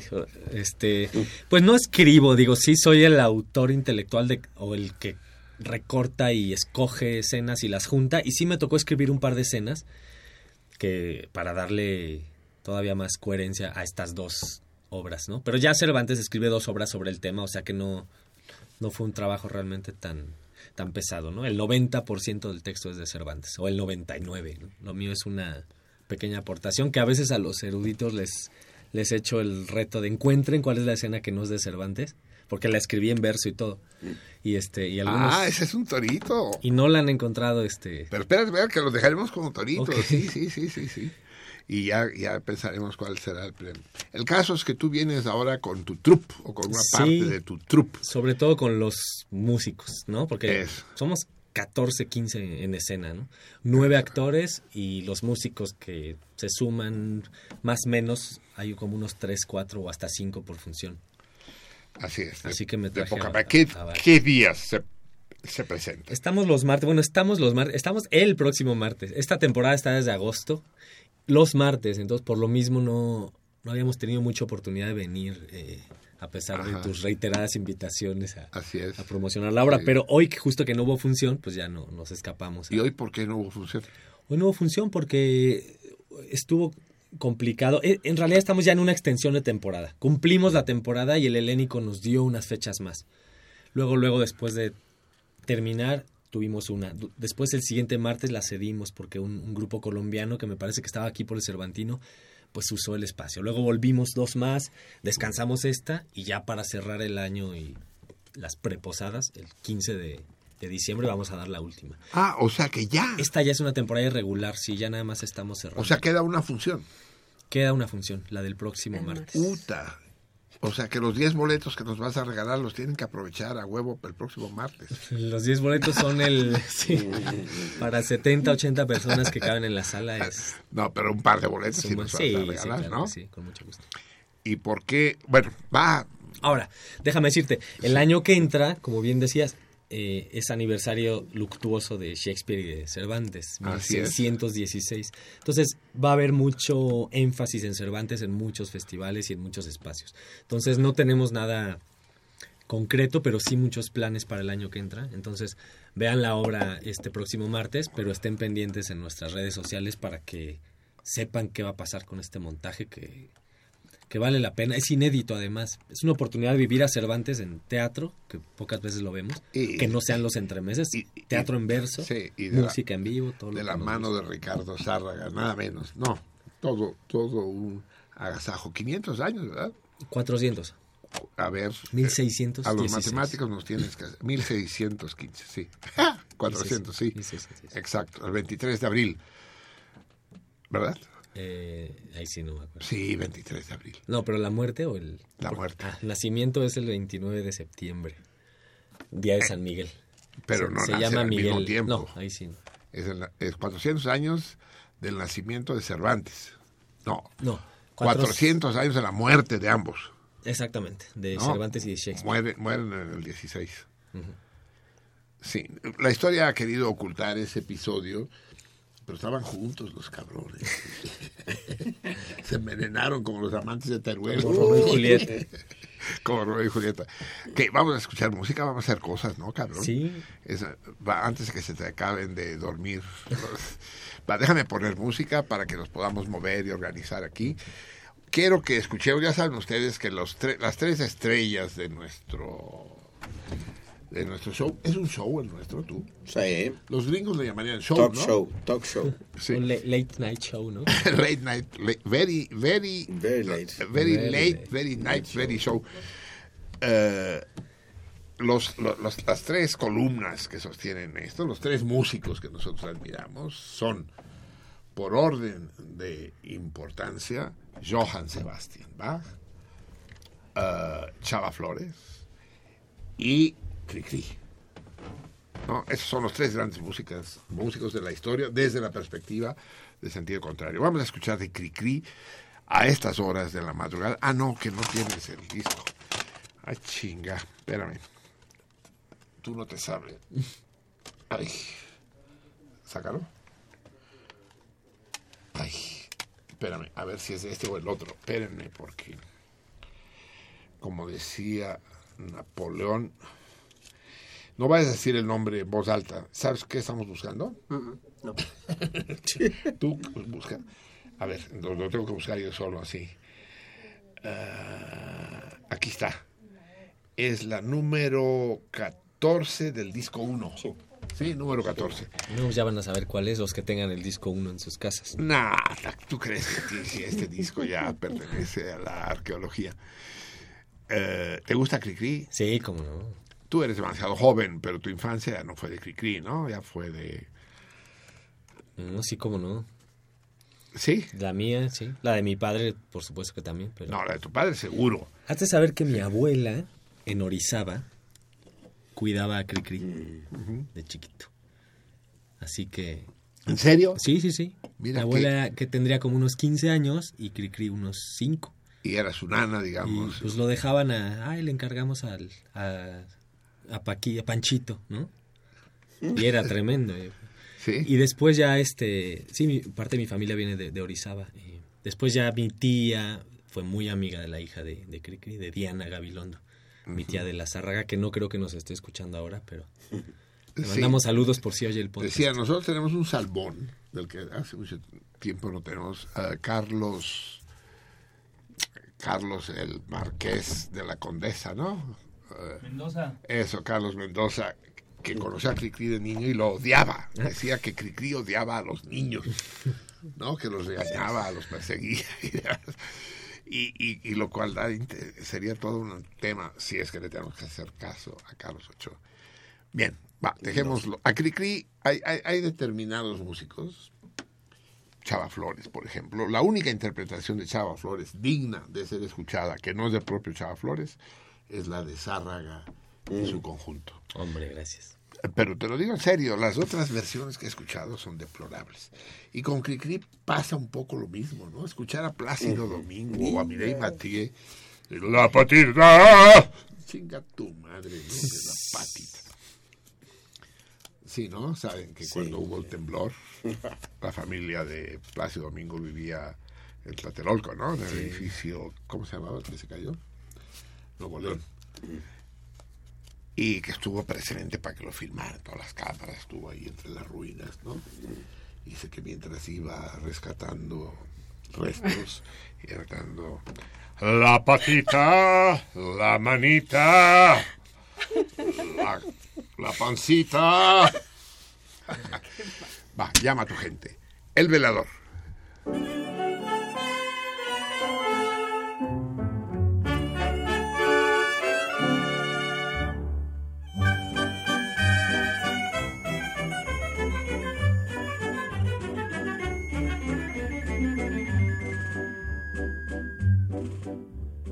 Soy el velador, vecino de los que duermen, siempre a su alrededor. Man que no puedan verme, pero me oirán silbar allá en la lejanía y mi chiflido da triste melancolía. Yo me crié en una mina sin salir a la luz del sol. A tinieblas impuesto. Me volví velador.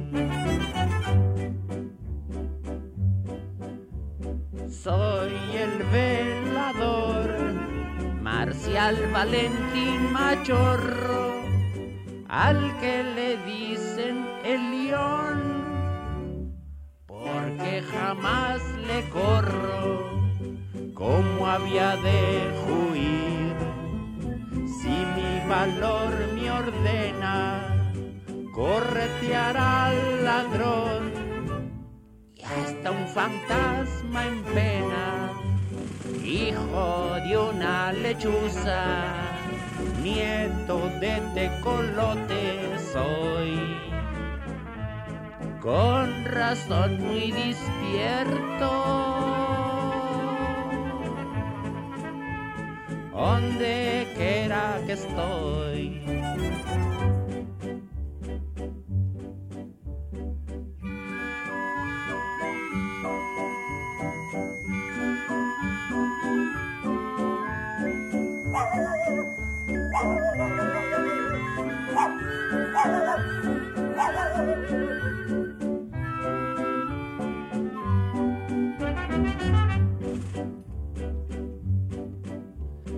Ya serán las tres, furioso un perro ladra, con el permiso de Aste, me voy pa' la otra cuadra.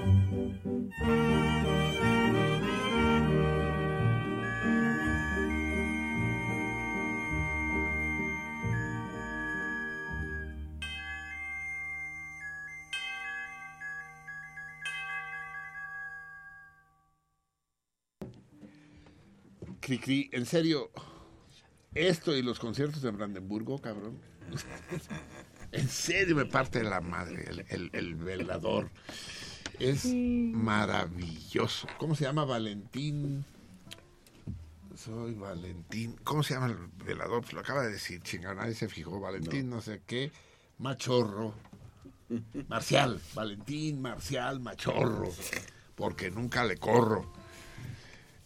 Ricardo Zárraga, si no hace una escenificación de Cricri como Dios manda, no las mamarrachadas que se han hecho, porque se han hecho verdaderas mamarrachadas.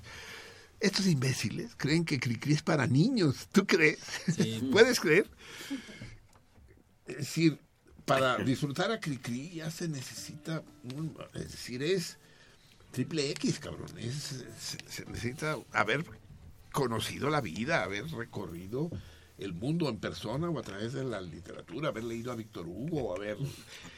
Si no, cri cri, no, que se- la patita, no, no, no, es mucho más que eso, sí. Es toda una lección de sociología. Entonces, bienvenidos, amigos míos. En primer lugar, perdonen, Gracias. per- perdonen, eh, tengo la pésima costumbre, la he tenido toda mi vida, de siempre caer en la trampa y, y hacer que lo urgente eh, pase por enfrente de lo importante. Y, eso me hace, quedar mal con lo importante, en este caso con ustedes. Entonces, Ricardo Sárga, no sé cómo le hace, pero siempre viene con un equipo distinto y siempre con gente talentosísima. Aparte de Ricardo, que trae una guitarra negra a la manera de Cita Rosa. Esta. Si la oyeron Eh, es negra. Sí, ahí, ahí- ahí estamos to- todo en orden. Mi crece, eso. Eh, está, y me emociona mucho que esté aquí, Isabel Bazán. Gracias. No tanto por lo de Bazán, sino por su segundo apellido, Bonfil. Eh, eh, su mamá, Alicia y yo fuimos grandes amigos, más que amigos, eh, de la misma edad, de la misma facultad, de la misma carrera, del mismo partido comunista. Mm, es formidable. Y no había vuelto a saber de ella hasta que hoy en el vestíbulo de Radio UNAM la reconocí, porque te pareces mucho a tu mamá. Sí, me Sí, parezco sí, sí. mucho. mucho. La misma belleza, la misma luminosidad. Ju- junto a ella eh, está Elena, Hola. hola, cuya mamá no conozco. Nayeli Nesme. ¿Cómo? Nayeli Nesme, cantante, compositora también. Ah, también. ¿Es tu mamá, o sea, Nayeli? Sí, Nayeli Nesme, sí. Que por cierto parece que nos está escuchando ahorita. Qué horror. Saludos, Nayeli. Saludos de parte de... Yo también la saludo, claro, pero, pero yo no sé ella. Es cuata, sí. es cuata. Es tu amiga. Estuvo cercana a los rupestres, entonces. ¿Ah, Jorge sí? García Montemayor es mi papá. A él ¡Ay, sí. Jorge es tu papá! Maestro. Platas Podemos, conoce. pode- podemos cortar la transmisión, pedir Sí. unas pizzas. Cenar y Gusto, disfrutar. Gran guitarrista de blues, Jorge. Así es. Y hablando de guitarrista, está César Romero en la guitarra. Bienvenido, César. De hoy en adelante este es tu espacio. ¿Quién es tu mamá, César? A ver si conocen a la mamá de César. Sí, porque va de mamás, de mamás Se y la de papás es la cosa. sí. Y Andrés, Andrés, que no sabe tocar ningún instrumento y, y que ni siquiera le tocó sillas, está sentado en un guacal, que es lo único que se encontró en utilería. ¿no? Pero suena bonito. Andrés Fernández nos acompaña desde es el guacal. Hola a todos. Zacatecano. Eres zacatecano. Soy zacatecano. Bravo, hermoso. Orgullosamente. Desde el, desde el mero Zacatecas Sí, del mero a, Zacatecas. a los pies de la bufa. Sí, Sí. Vivo a los pies de la bufa. ¿En serio? Sí. Qué chingón. De poca madre. Y ustedes, pues, eh, dime, Alicia Chica, Isabel. La idea es que están montando esta, esta pieza que Ricardo ha concebido como una pieza musical, ¿no? Eh, Sí.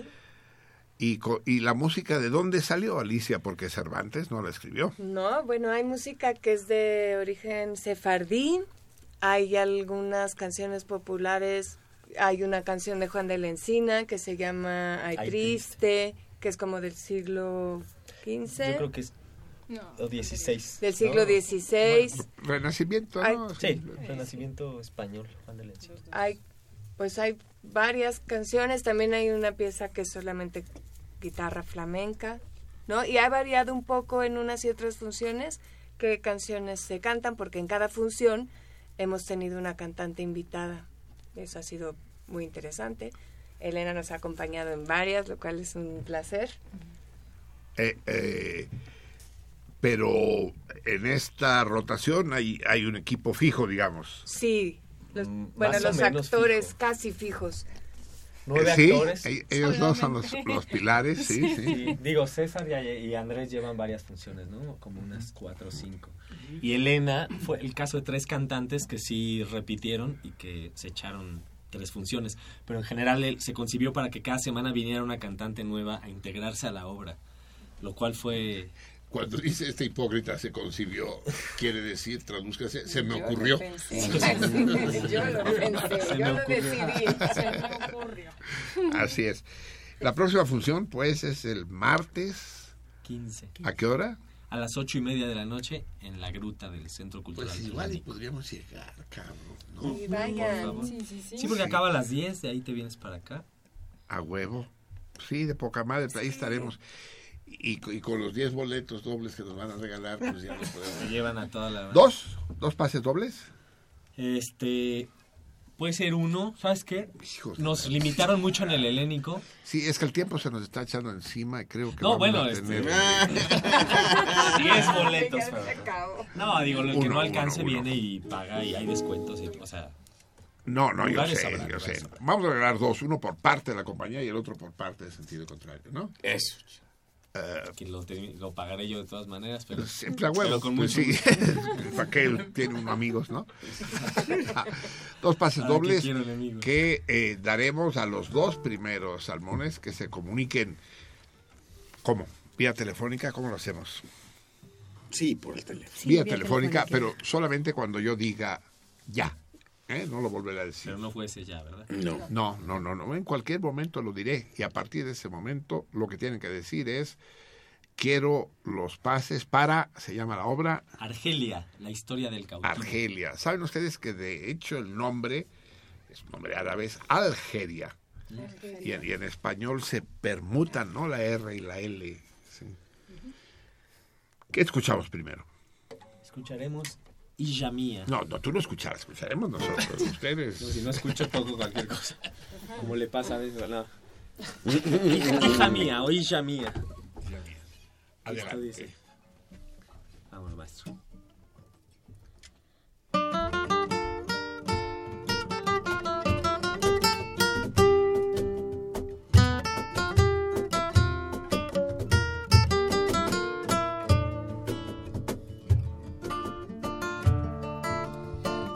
Isha mía,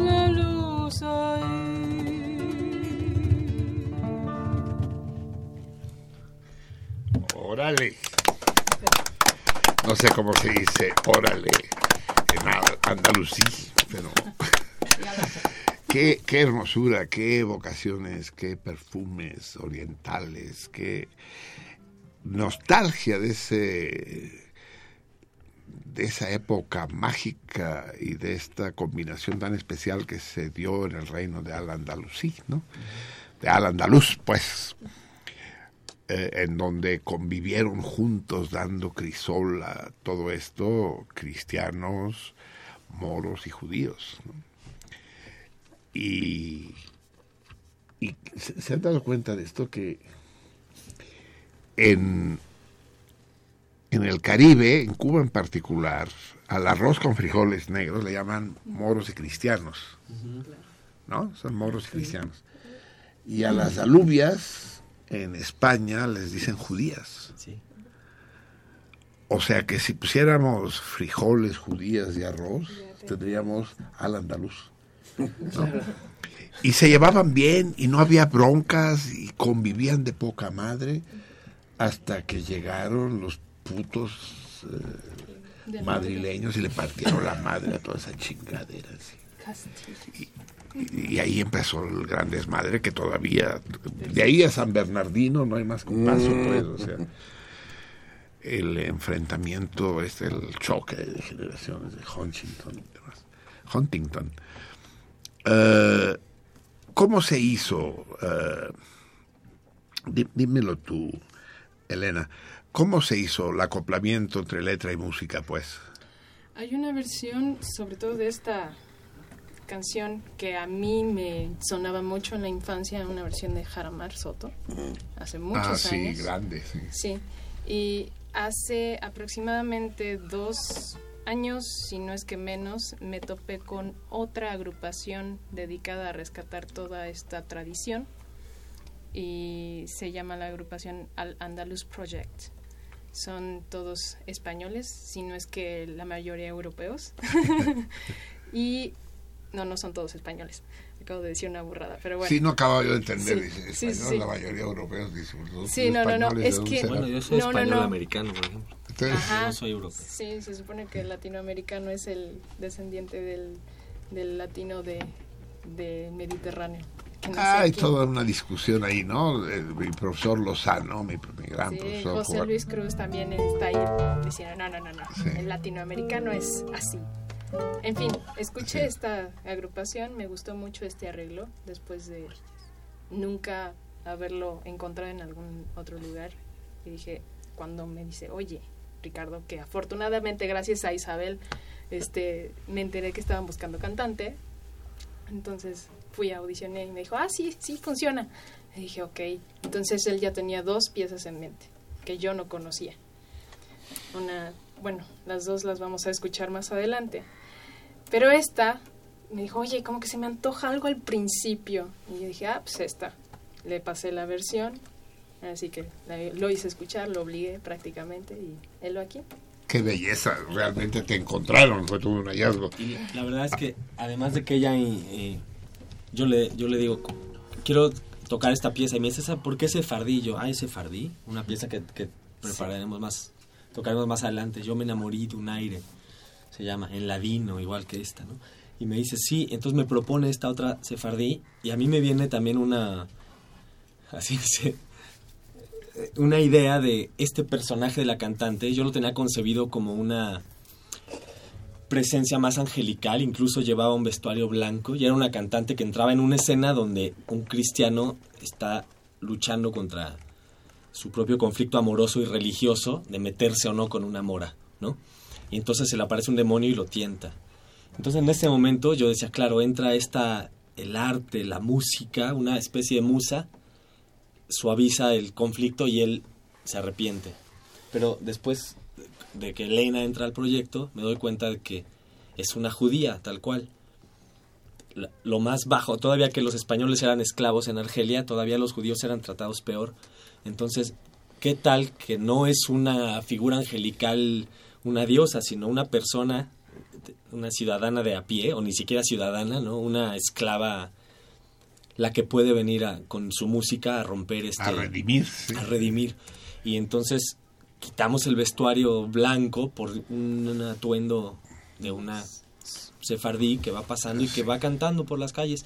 Y esa música, pues, arregla, redime. es de poca madre, porque no solo hablo de la calidad eh, vocal de Elena, sino del estilo, ¿no? O sea, ahora, ahora sí hay que recordar lo que decía eh, lo que decía el gran filósofo francés Buffon, ¿no? El estilo es el hombre y Elena muestra que el estilo también es la mujer, ¿no? Sí, sí, hay que estar bastante apegados si te vas a dedicar a lo que sea, hay que conocer y siempre se aprende de todo. Sumergirte, ¿no? Sí, sí, sí. Con esa historia de Latinoamérica y España y sus. No, sus, su- sus eh, matices y sus bemoles, ¿no? Es- sería algo que nos meteríamos a discutir. En todo caso, recuerdo mucho cuando fue el campeonato mundial, ¿cuál fue? El que fue la final, fue Italia, Brasil, Estados Unidos. en 94. Estados Unidos, ¿no? Y decía, eh, me platicaba mi maestro Juan Manuel Lozano, maestro también de Alicia Bonfil, me platicaba que platicando con uno dices, Brasil, Italia va a estar buena, dice, ¿tú a quién le vas? Dice, no, yo a los latinos, a huevo. Dice, dice, Italia, dice, no, Brasil. o sea, los latinos eran los negros brasileños, no, no, no los romanos, ¿no? Vam- vamos a hacer un poco de pausa para leer qué nos dicen nuestros radioescuchas a través del Twitter. Recuerden cuál es el torito el día de hoy, decirme el nombre de una calle importante, bueno, una calle no importante, conocida de la Ciudad de México, cuyo nombre está integrado por el de dos eh, partes de dos partes eh, considerables, dos partes significativas del organismo de los mamíferos. ¿Qué calle tiene ese nombre compuesto por dos partes del cuerpo de un mamífero? Eh, respóndanos, todavía tienen casi una hora y por lo que veo con nuestros compañeros músicos, esto quién sabe qué hora va a acabar. Eh, eh, háblenos los tenochcas al 55 36 89 89 y, y los de fuera del Valle de Anáhuac al 01800 50 52 688 en Twitter la salmoniza con guion bajo en medio y en Facebook sin el guion bajo en medio. No solo jueguen al Torito, que tiene como premio nada menos que una cena para dos personas en Il Rafaelo de San Ángel y el, el espagueti con anchoas, cabrón. Ay, no mames. Bueno. Sí, a- a- a- se ríe el, el hombre del huacal. Eh, ¿Qué dicen nue- nuestros tri- trineros, Miri? Bueno, pues nos escribe Uroboro y dice, nunca ¿Uroboro? anuncio... Así es. No, Uroboro no puede escribir. Pues se escribió. No, no, Miri, no está mal. No, te etiquetó en todo caso. Así es. Bueno, pues aquí ¿Qué? Te plagió. Ah, no, sí, No, no, pues no, no. no, escribió, fue No, pues, exactamente. Uroboro soy yo.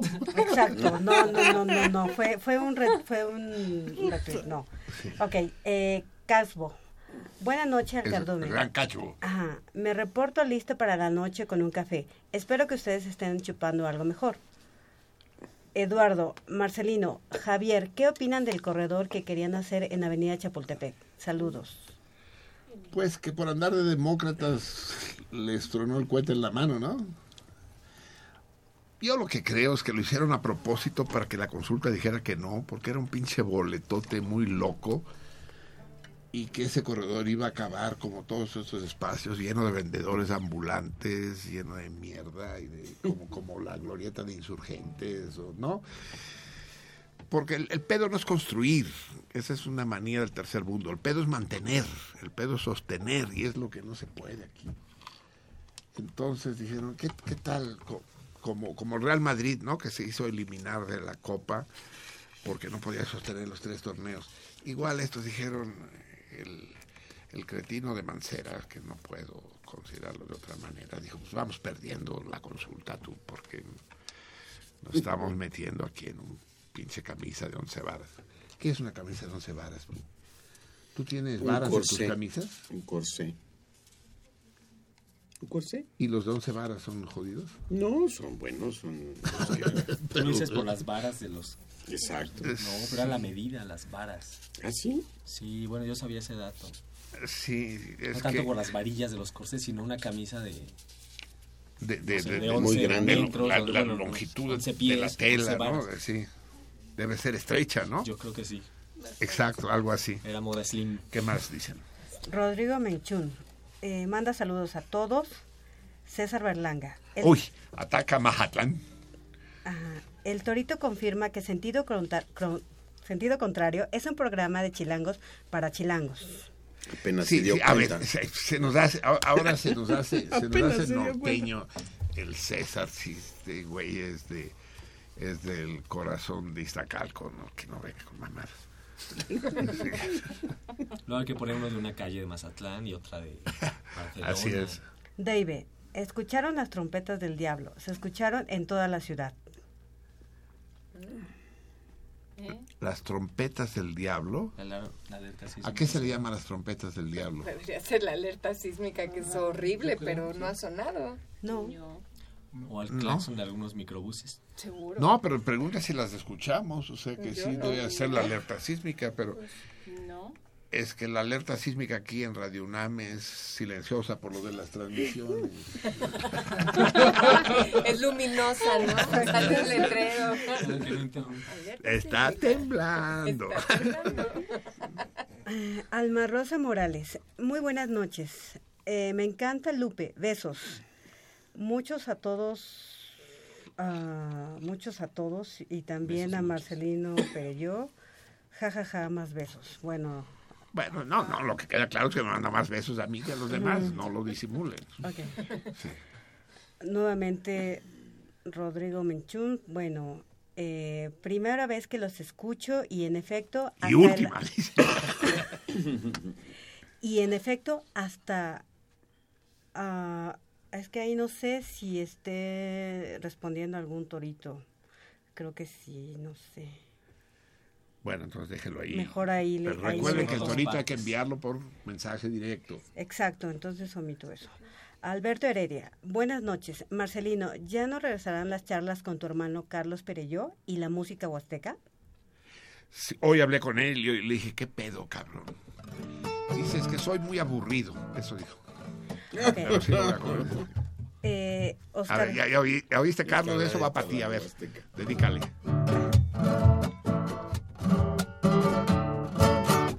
Eso, en homenaje al gran Carlos Perelló, el amante despechado de la Huasteca. ok, Oscar Bell, eh, la salmoniza, un buen torito para defeño sería, ¿qué chingados dijeron por la alerta sísmica? Ah, sí, sí hubo. Sí, sí hubo, Que pero aquí no sí, sonó. aquí todavía no llega. Es que ya ven que esto, las ondas sísmicas, lleva su tiempo. Un amigo escribió algo en Facebook, decía que lo asustaron y que estaban buscando a alguien extraviado o algo así. Estoy atando Ajá, cabos, ¿eh? Amber. Alguien, yo también Ah, leí era una amiga que dijo, oigan, pan para el susto o algo así. ¿Qué les pasa, gobierno del DF? ¿Porque allá está temblando o cómo? No, pues o sonó la alerta Sí. para buscar a una persona. Alerta Amber, ajá. A un, a un niño Ah, secuestrado, bien, ¿no? O sea, Seguramente. alerta Amber. ¿Qué onda con A ver, platíquenme. Todo el de la mundo alerta saliendo al Amber. sol. Eso, ¿Qué porque es? cuando secuestran a alguien, también suena la alerta Amber, ¿cierto? Sí, es como... ¿Pero qué es eso? A ver, expliquen, expliquen, pónganme al corriente. Cuando desaparece un, un menor, Sí. este, se le considera alerta Amber. ¿Por qué Amber y no otra cosa? No tengo ni la más remota Y idea. es un sonido. No, no es un sonido. No, no, no, es un código. Es un código de desaparición forzada o... Pero secas. para las patrullas, ¿para quién? Para, para quien Para todo Y en mundo. redes sociales Para también Pero lo todo el mundo, ¿cómo se publican. entera? Por las bocinitas. Las redes. Y por No. redes sociales también ponen fotos. Sí, Sí. sí. Y en los ¿Dónde- dónde las ponen? los En las redes sociales. en redes sociales, En las los aeropuertos Twitter, ponen la Facebook, foto, sí. el nombre del niño.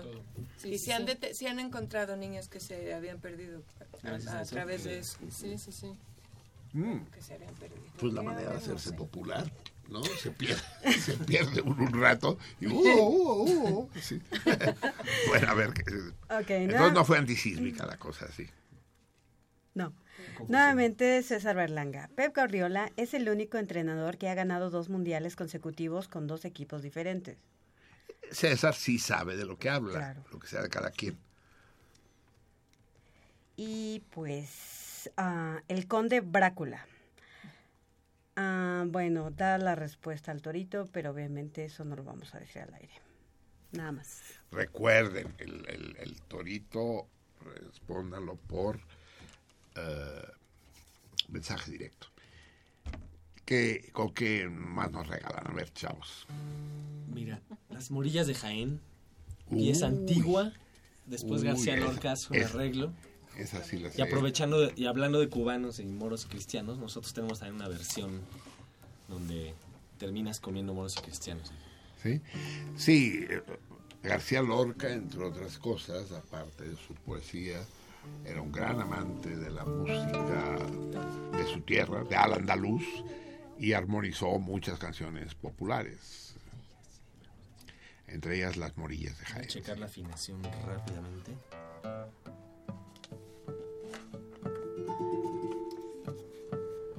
Yo tengo tanto oído que para afinar las cuerdas de la guitarra tengo que estarlas mirando a ver si vibran al unísono. Por simpatía, ¿no?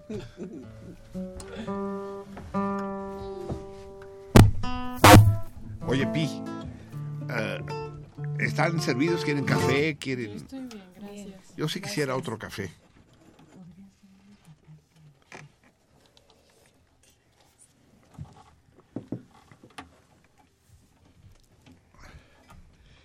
Ya se le rompió el... No, no lo está El capo acomodando. no lo está sirve. acomodando. El capo. El Sí, cabo. capo. Creo que sí. No lo necesito. Ah, no, ya menos sirve. Ya. Las morillas de Jaén. Versión. Versión de a la mar. Ah, Exacto. versión a la mar. Venga.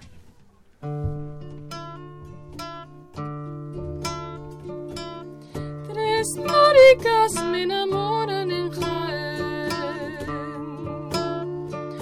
Asha Fátima y Marién. Tres maricas tan guerridas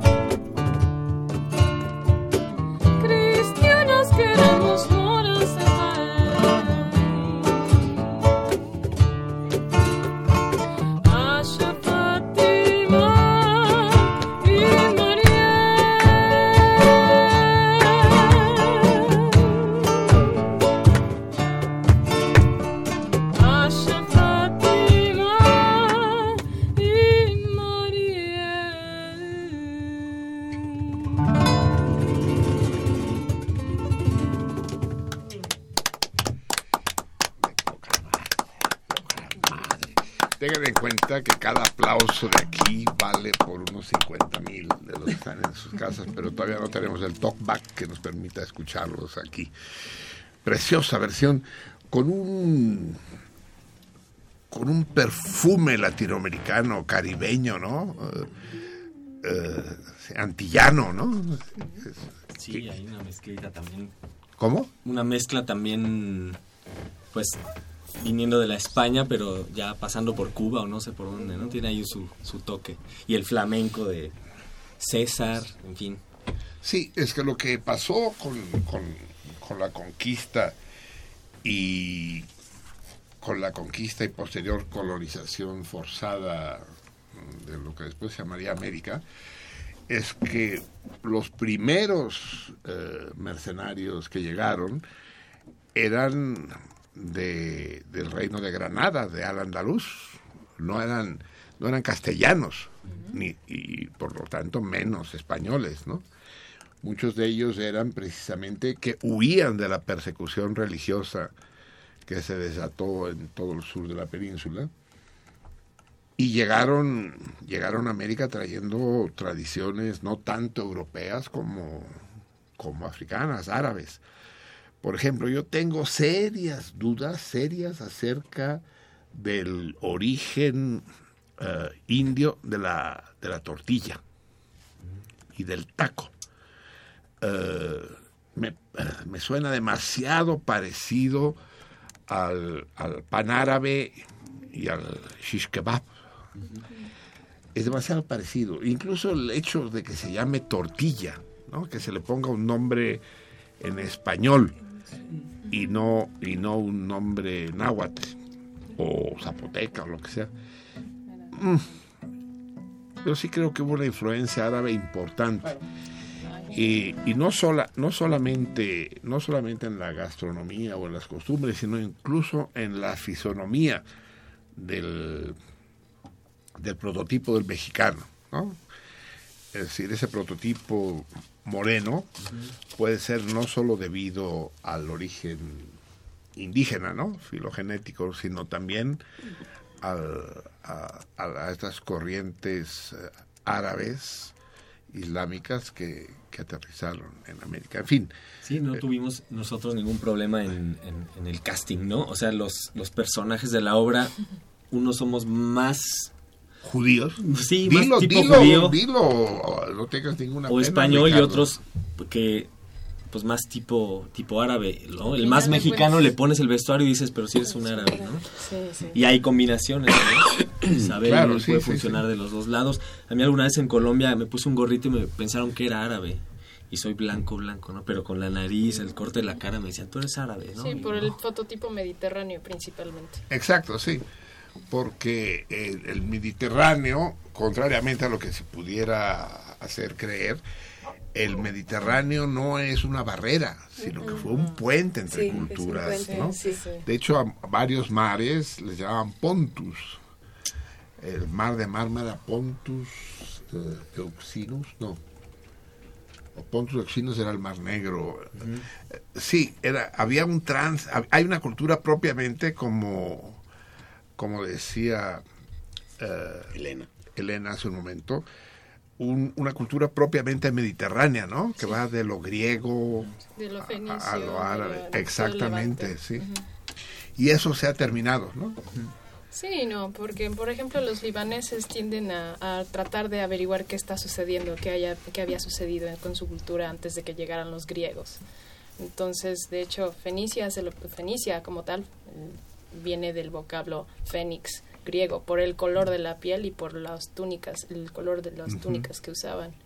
Pero ellos no eran como un imperio ni nada, ¿no? Y pues tenían tratados con todos los de la zona, con todos los de la zona. Sí, sí, sí, era- eran los Sabroso, en serio. eh, eran los regiomontanos, ¿no? Los de la época de los ¿no? Y curiosamente en el norte llegó mucho sefardí.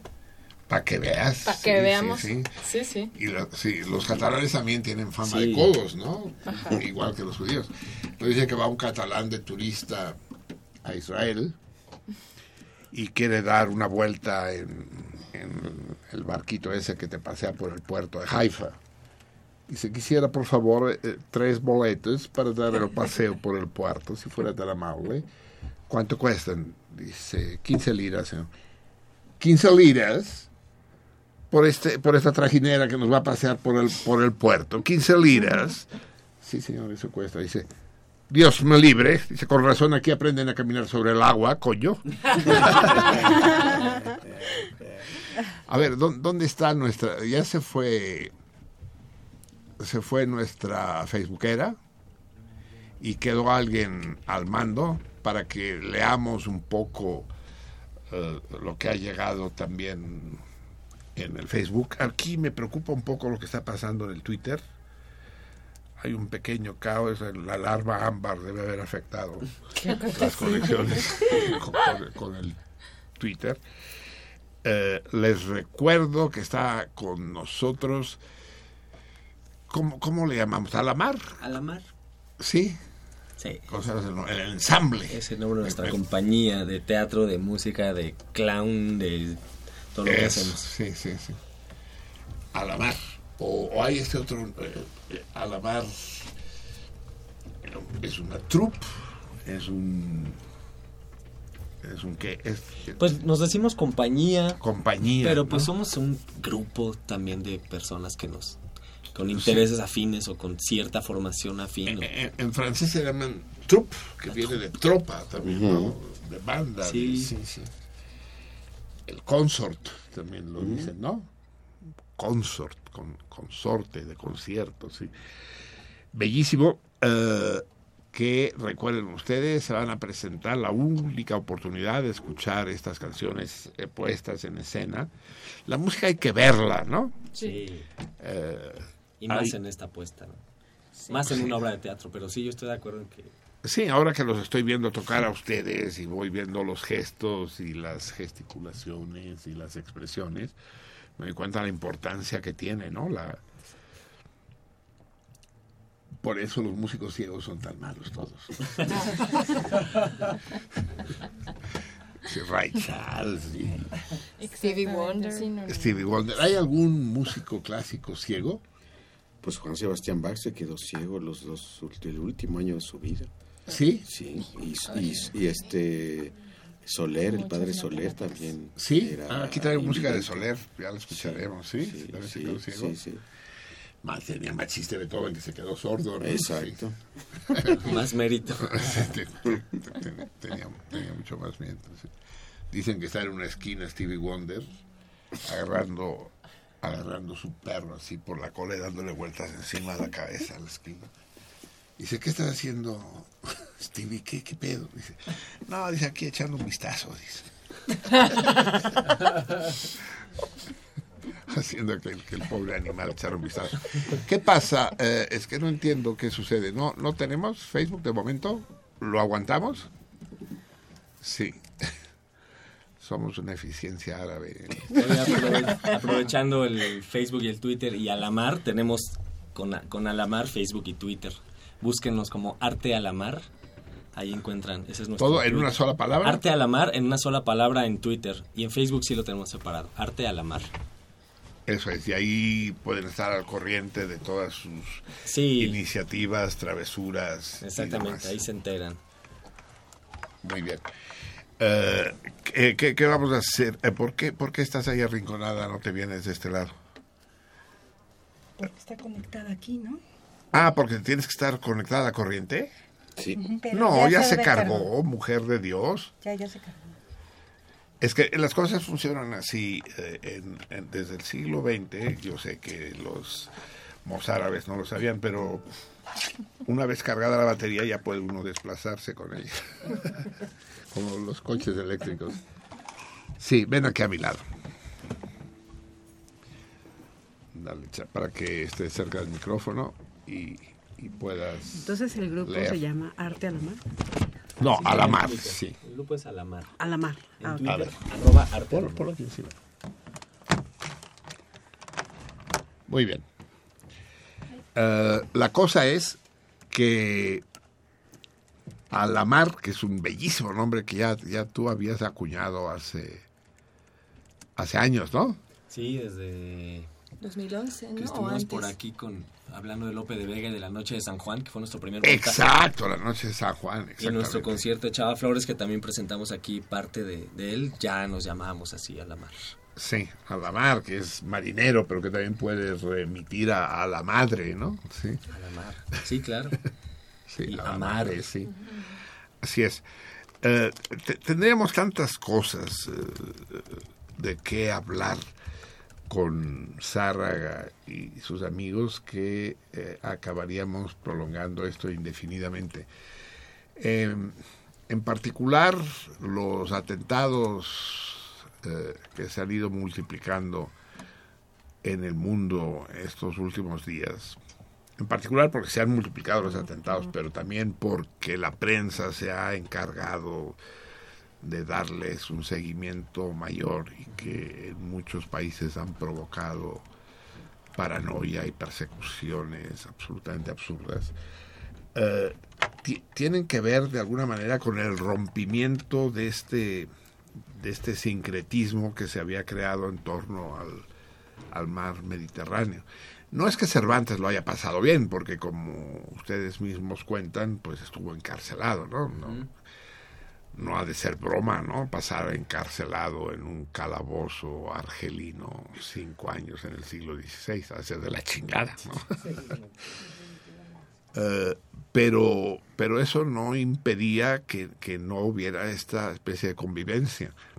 Que me recuerda un poco, lo, no sé si escucharon la cápsula de Roberto Rojo acerca de la araña violinista. Allá no se escuchaba. Eh, Roberto Rojo es nuestro colaborador eh, entomólogo, ¿no?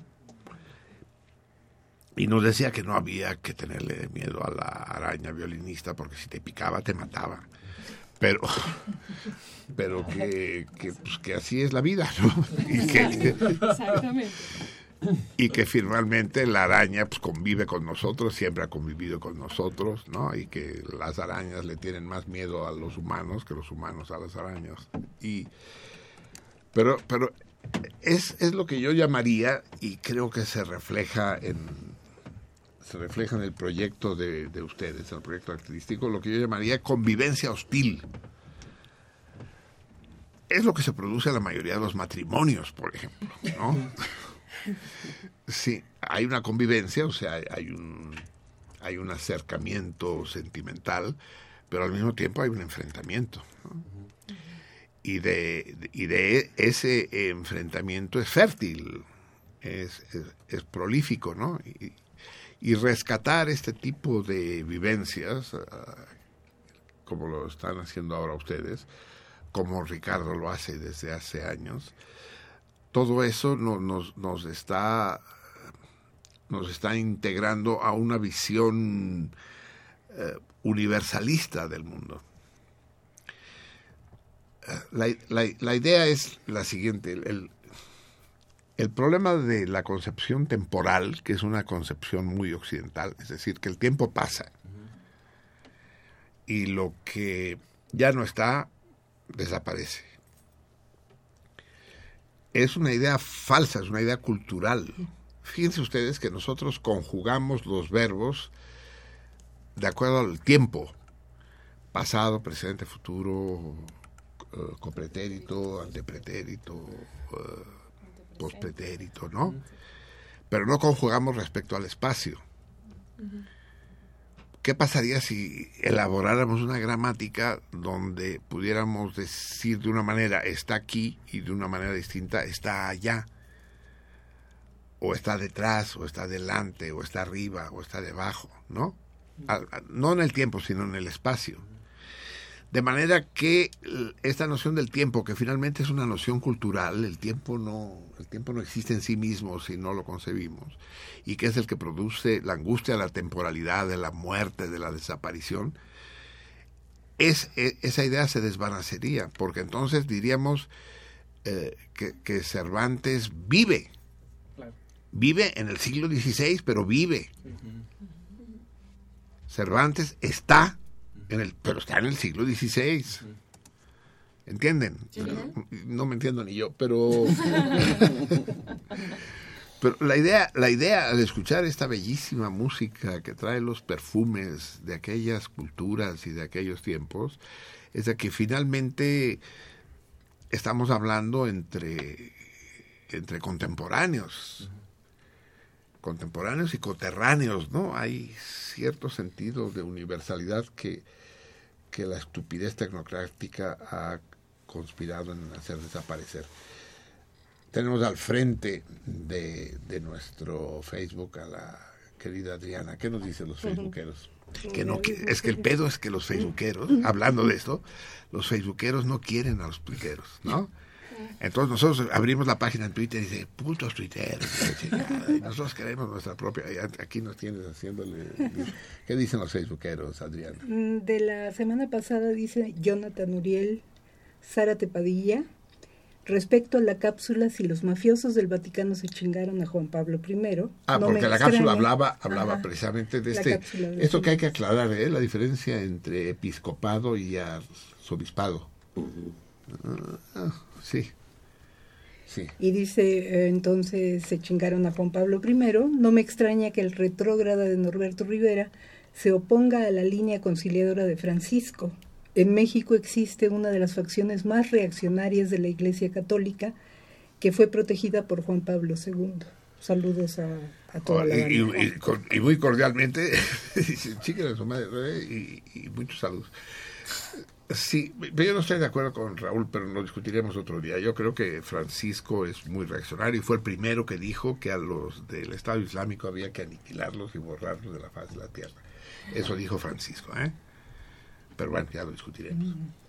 Bandens Stile Uy, el Vandenstile. dice eh, también la semana pasada, a 30 años del fallecimiento de Italo Calvino, ¿podría ser que se leyese un texto de él antes de acabar el año? Deberíamos, pero es que se nos echan encima los aniversarios. Fíjate, Van, tenemos a Italo Calvino, pero también fue el aniversario de la muerte de Fernando Pessoa. Eh, y tenemos el aniversario, además, del- de la escritura de la metamorfosis de Kafka. O sea, hay más aniversarios que días en el año, cabrón. Es muy difícil. Cada vez más.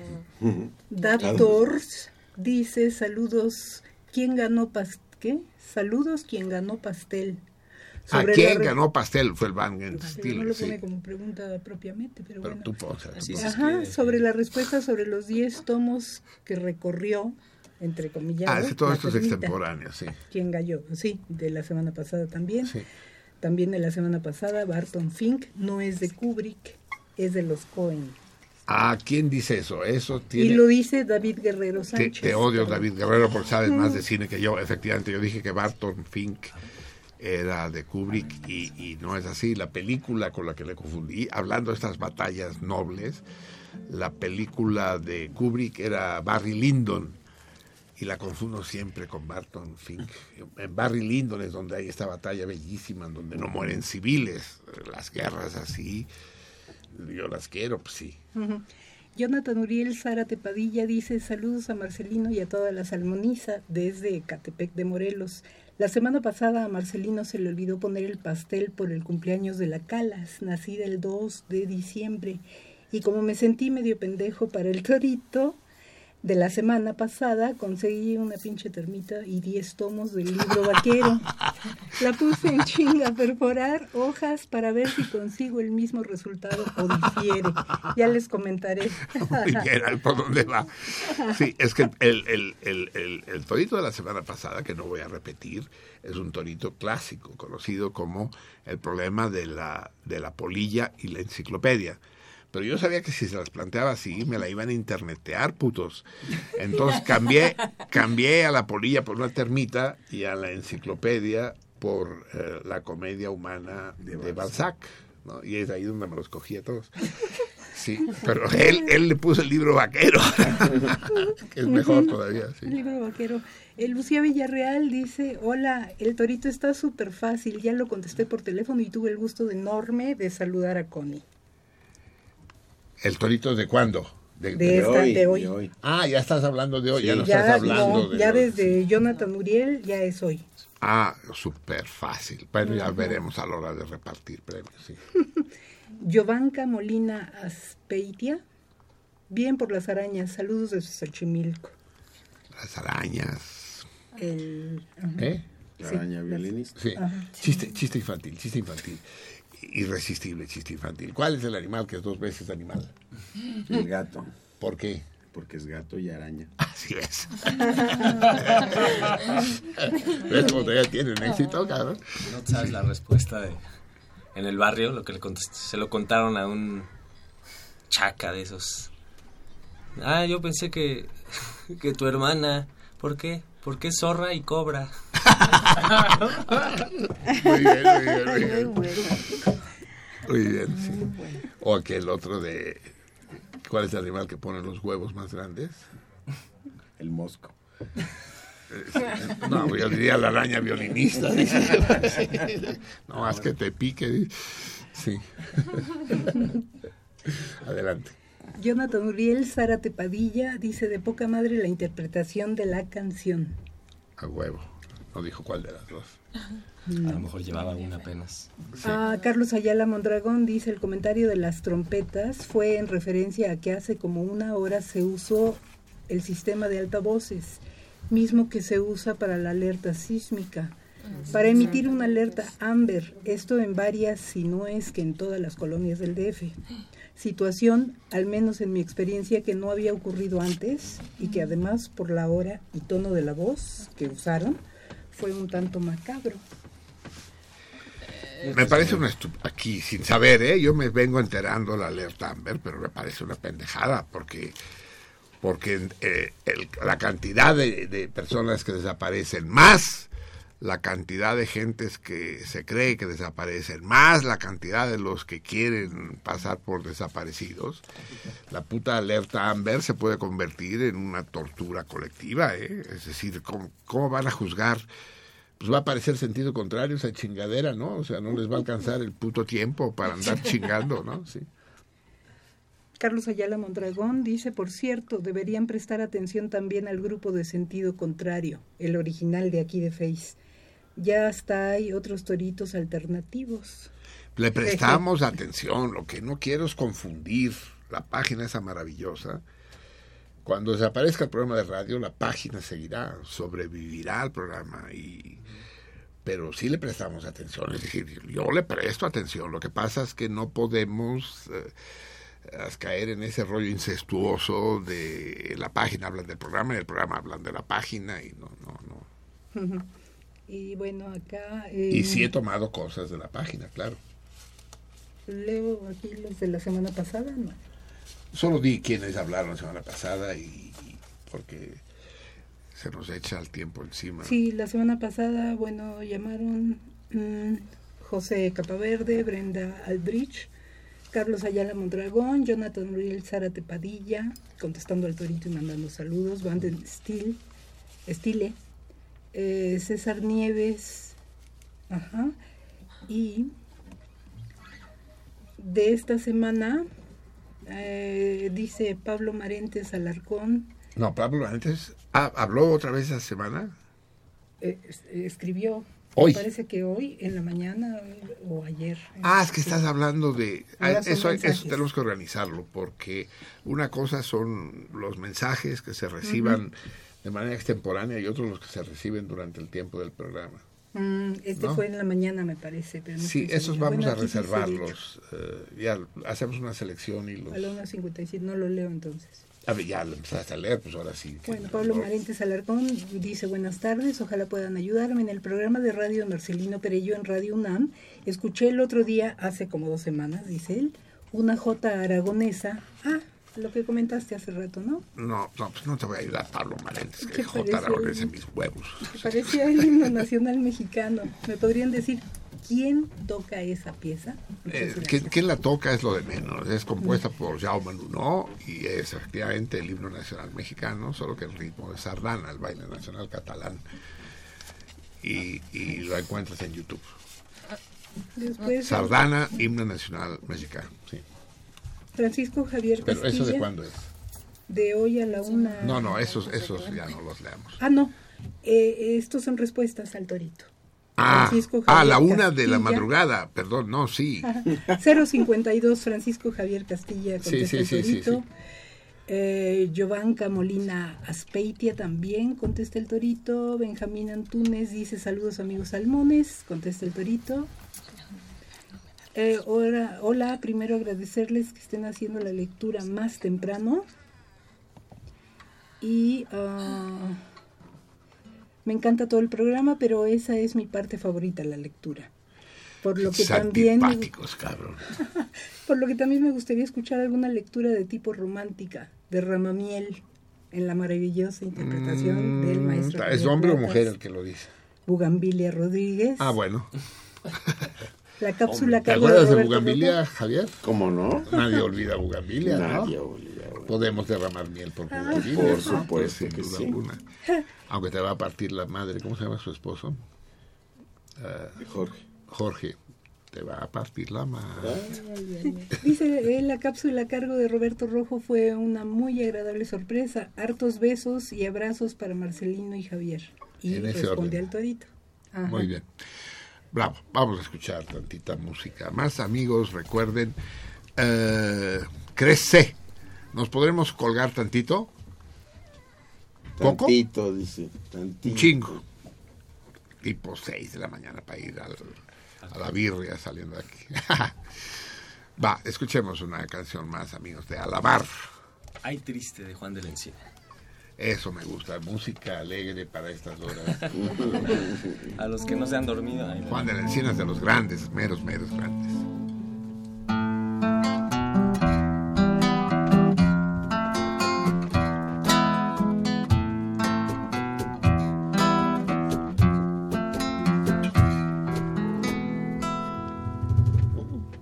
Ay, triste que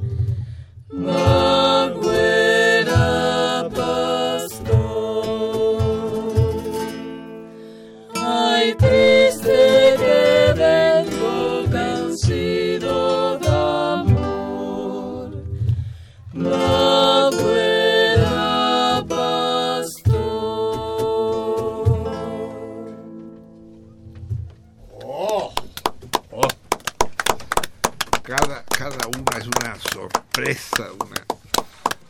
A ver, o me equivoco mucho. ¿Esta es la letra original de Juan de la Encina? Son tres de las estrofas y hay por ahí una palabrita cambiada nada más. Es la güera. Este, no, la güera sí. Es que los españoles ya no dicen güera, no usan el término. El término güero es de... Es- es- debe ser ¿no? entonces español, sí, renacentista y debe haber sobrevivido en México. ¿Será O sea, el mismo ma- sentido? el magüera, dice eso. ¿Qué? Magüera. Magüera, pastor, como... Magüera, A es una pesar de ser pastor. o- A pesar de eso. Ah, no dice, yo La entendía la güera, güera. dice magüera. Ma- magüera. Como Magari, sea, después en italiano, Magari. ser. Aquí es Magüera, o Maguer, o Maguera también. Como más moderno. Y entonces, ¿cómo traducirías magüera, pastor? Aunque sea, ¿no? Ay, triste que vengo Aunque sea vencido de amor, a pesar de que soy un pastor. pesar de ser. Estoy vencido de amor, sí, como a pesar. Ah, no, no, sí, yo pensé que era la güera Rodríguez. y chingada, ya estaba Con yo- vista a la guera, pero de halago. Sí, sí, yo sí, creo. ya estaba yo sacando conclusiones. Con vista a la güera. es- Conclusiones apresuradas, huevo. Sí, el... eh, no veo desde acá, dime. Boletos. Boletos. Boletos. Ah, pues no. ¿Está vendiendo boletos? Sí. si son para Sí, en, un momento dado, ya lo saben, ¿no? Antes de irnos a comer una buena panza, eh, vamos a, a regalar estos dos pases dobles para ir a ver el próximo martes. Ahí nos encontraremos en el Julio Castillo. No, no, no. Digo, que Julio Castillo? La gruta. chingada, En la gruta del... Sí, siempre los confundo. Es que ¿por qué le tienen que poner nombres de señor a los teatros? Sí, eh, en la gruta del, Centro Cultural Helénico. del Centro Cultural. Avenida Revolución 1500. ¿Cómo? Avenida Revolución 1500. 1500. Sí, es que ¿sabes con qué lo confundo? ¿Cuál- ¿Por qué dije Julio Castillo? El ex Teatro del Bosque, que era precioso Teatro del Bosque, de poca madre. No mames, que los teatros tengan nombre de teatro y los señores de señor. Como el Chopo, por ejemplo, que no, he- no, no, no, he dicho nada del Chopo yo. La calle del Chopo, por eso se llama así el museo, porque era la calle del Chopo, porque toda la colonia tenía nombres de árbol. Ya se chingaron los árboles. Es un pedo de deforestación. El Chopo ahora se llama Martínez y qué? Enrique González. En- Enrique González Martínez, ¿no? Y está Arturo Azuela y está el doctor Atl. Dejen los árboles tranquilos, hombre. Sí, es, una, es un problema de sobrevivencia sobre la tierra. Y, y lo mismo los nombres de los teatros. Ahora, me, por ejemplo, el Foro Helénico, júralo que dentro de seis años ya se va a llamar el, el, el Foro... ¿Qué te gusta? ¿Qué? Paz. Octavio Paz, mínimo, sí. Eh, Eso si no le ponen otra cosa peor. No, lo confundo.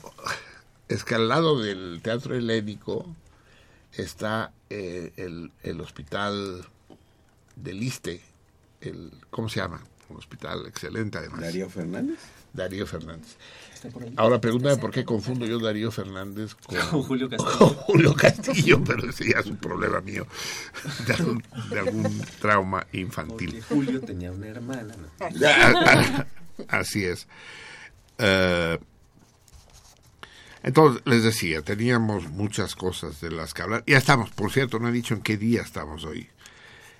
Ah, este es un hermoso día, el día Hiedra, 18 Escarchario, Hiedra. Hermosísimo palabra. La, hija, eh, tuve una amiga, una, una extraordinaria poeta, no poetisa, las poetisas son más chiquitas, una poeta, poeta en todas las de la ley. Ya leeremos poesía suya, creo que no la hemos leído nunca en el programa. Lesbiana. Y quiso tener un hijo. De hecho, quiso tener una hija porque pues, eran todo un grupo de, de tortilleras que vivían juntas. Quería tener una hija, entonces cogió con seis o siete güeyes, un poco al azar, uno cada día, para no saber quién era el padre, y efectivamente quedó embarazada. Y lo que es el pinche destino que luego ayuda a, a- a los pecadores y a las pecadoras, tuvo una niña y le puso Hiedra de nombre. Y Hiedra era una niña, es- es- ahora debe tener, ¿qué? 35 años tal vez.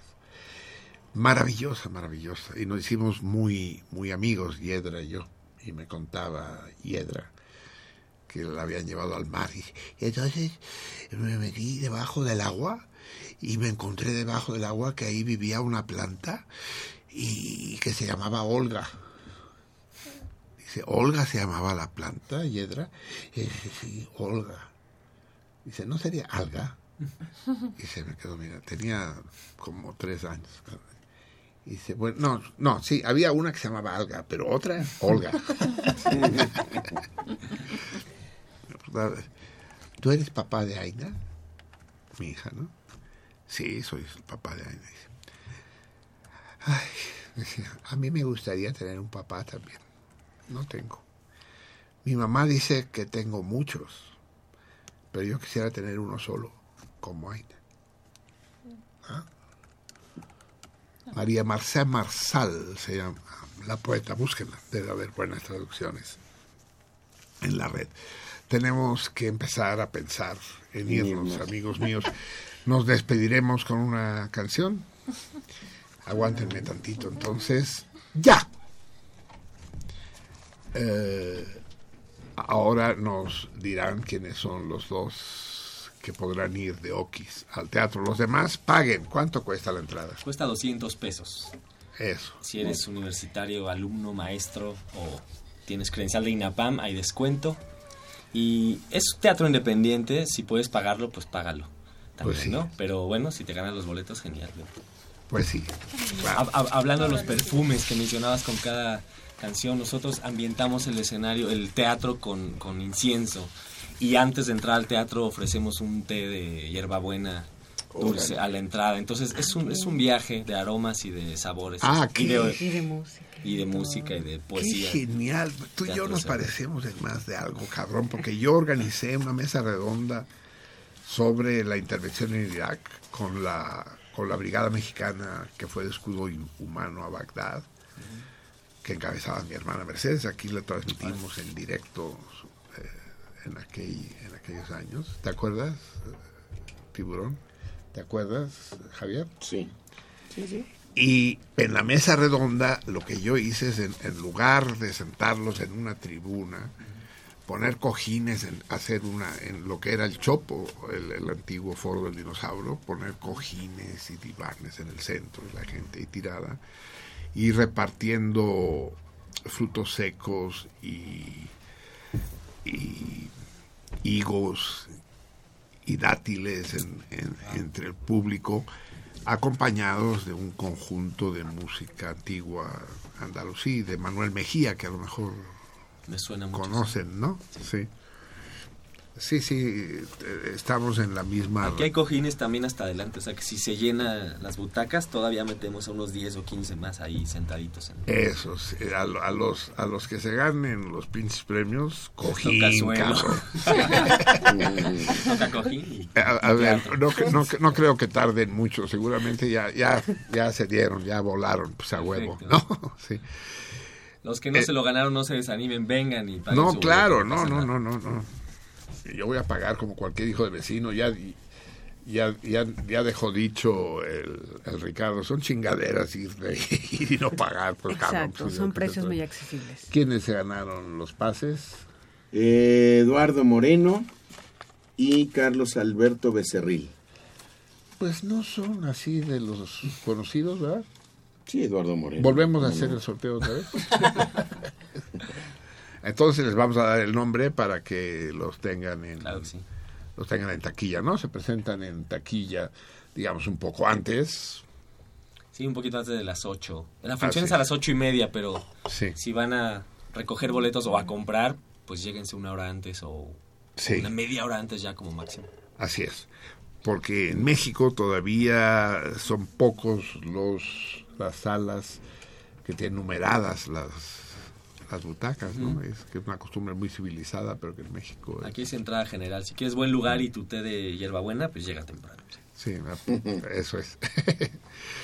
Muy bien, amigos míos. Vamos a hacer el sorteo del torito de hoy. ¿Cuántos acertantes tenemos? Dejen decir que el premio hoy era efectivamente una, una cena en el Rafaelos de San Ángel sobre Avenida Insurgentes, no sé qué número, junto, junto al brazo cercenado de Álvaro Obregón, frente, al- frente al Sanborns. Sí, sí, exacto. Y y la pregunta era qué calle de la ciudad, calle céntrica relativamente, tiene un nombre que parece compuesto con dos partes del cuerpo de un animal, de un mamífero. Se trata de la calle de Panzacola, que, que, que sin duda eh, eh, muchos de ustedes, si no todos, conocen, ¿no? La célebre calle de Panzacola. Eh, ¿Estos son correctas? Sí, todos son correctos y bueno, pues no sé. Mm, ahí hay un chingo de... Entonces, a ver, lea los nombres de los que respondieron correctos. algunos reptiles. Exacto. Fernando Sí, y Escalona. gallinas, y- sí. Sí. Fernando Escalona, Rodrigo Menchún, Oscar Bell. Por cierto, dice que le gustó mucho la música. Oscar Bell. Ah, Oscar, gracias. Gran tipo, Oscar Bell, sí. Berja- Benjamín Antúnez, Ernesto Bernal, Alberto Heredia, Francisco Castilla y Jordi Al- Albert Hidalgo. Puta, me di barco, cabrón. Todo el mundo le atinó a esa chingadera. O no. se lo fusilaron. Estuve pensando y no. Este, este torito se lo debo al pinche tiburón. Y yo tampoco lo encontré. Yo andaba con borri- barriga, cabeza, cabeza de barriga, así. ¿no? Panza cola, sí. Aquí están los del teléfono y los del Facebook. A ver, di que, cuáles son los nombres. Miguel Álvaro Gutiérrez, Everardo López. Cuidado que si hay algunos repetidos, se, se elimina, ¿eh? César Berlanga. No podía fallar. Leticia González.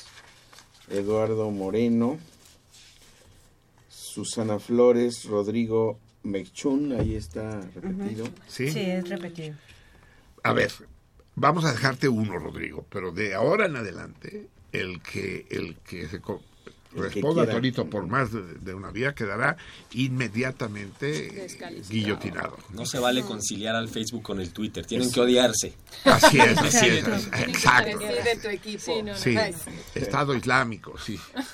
Lucía Villarreal, Abel Sosa, Armando Alfaro, Julia Leticia Menes, Bugambilia Rodríguez. Puta, qué ridículo estoy haciendo. El Conde Brácula, eh, Benjamín Antunes No. y Eh, Giovanca eh, eh, Benjamín Molina Antunes, no, no. Aspeitia. Benjamín No, ya Antunes. está Sí. Qué memoria.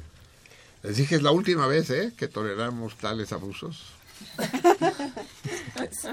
Son infiltrados del Twitter en Facebook. Sí, y no, y teléfono, y, Pero y, a- y a- y ahora Están además también van a contestar por la alerta Amber y la chica. Panza Que cola. panza, panza cola. Ro- Rodrigo Menchún también se quita, ¿verdad? Sí, que quede un solo Rodrigo Menchún, pero no lo quite a los dos, él ya quitó a Rodrigo Menchún. Yo ya quité a Rodrigo Menchún. Sí, Ah, sí. no, ¿A. Benjamín Antún?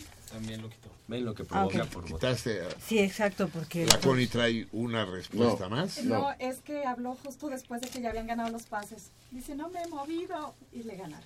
Ah. ¿Quién? Selene eh, Acevedo. Selene Acevedo, sí. Ah, Selene. Hacía tiempo que no sabía de la que era Selene.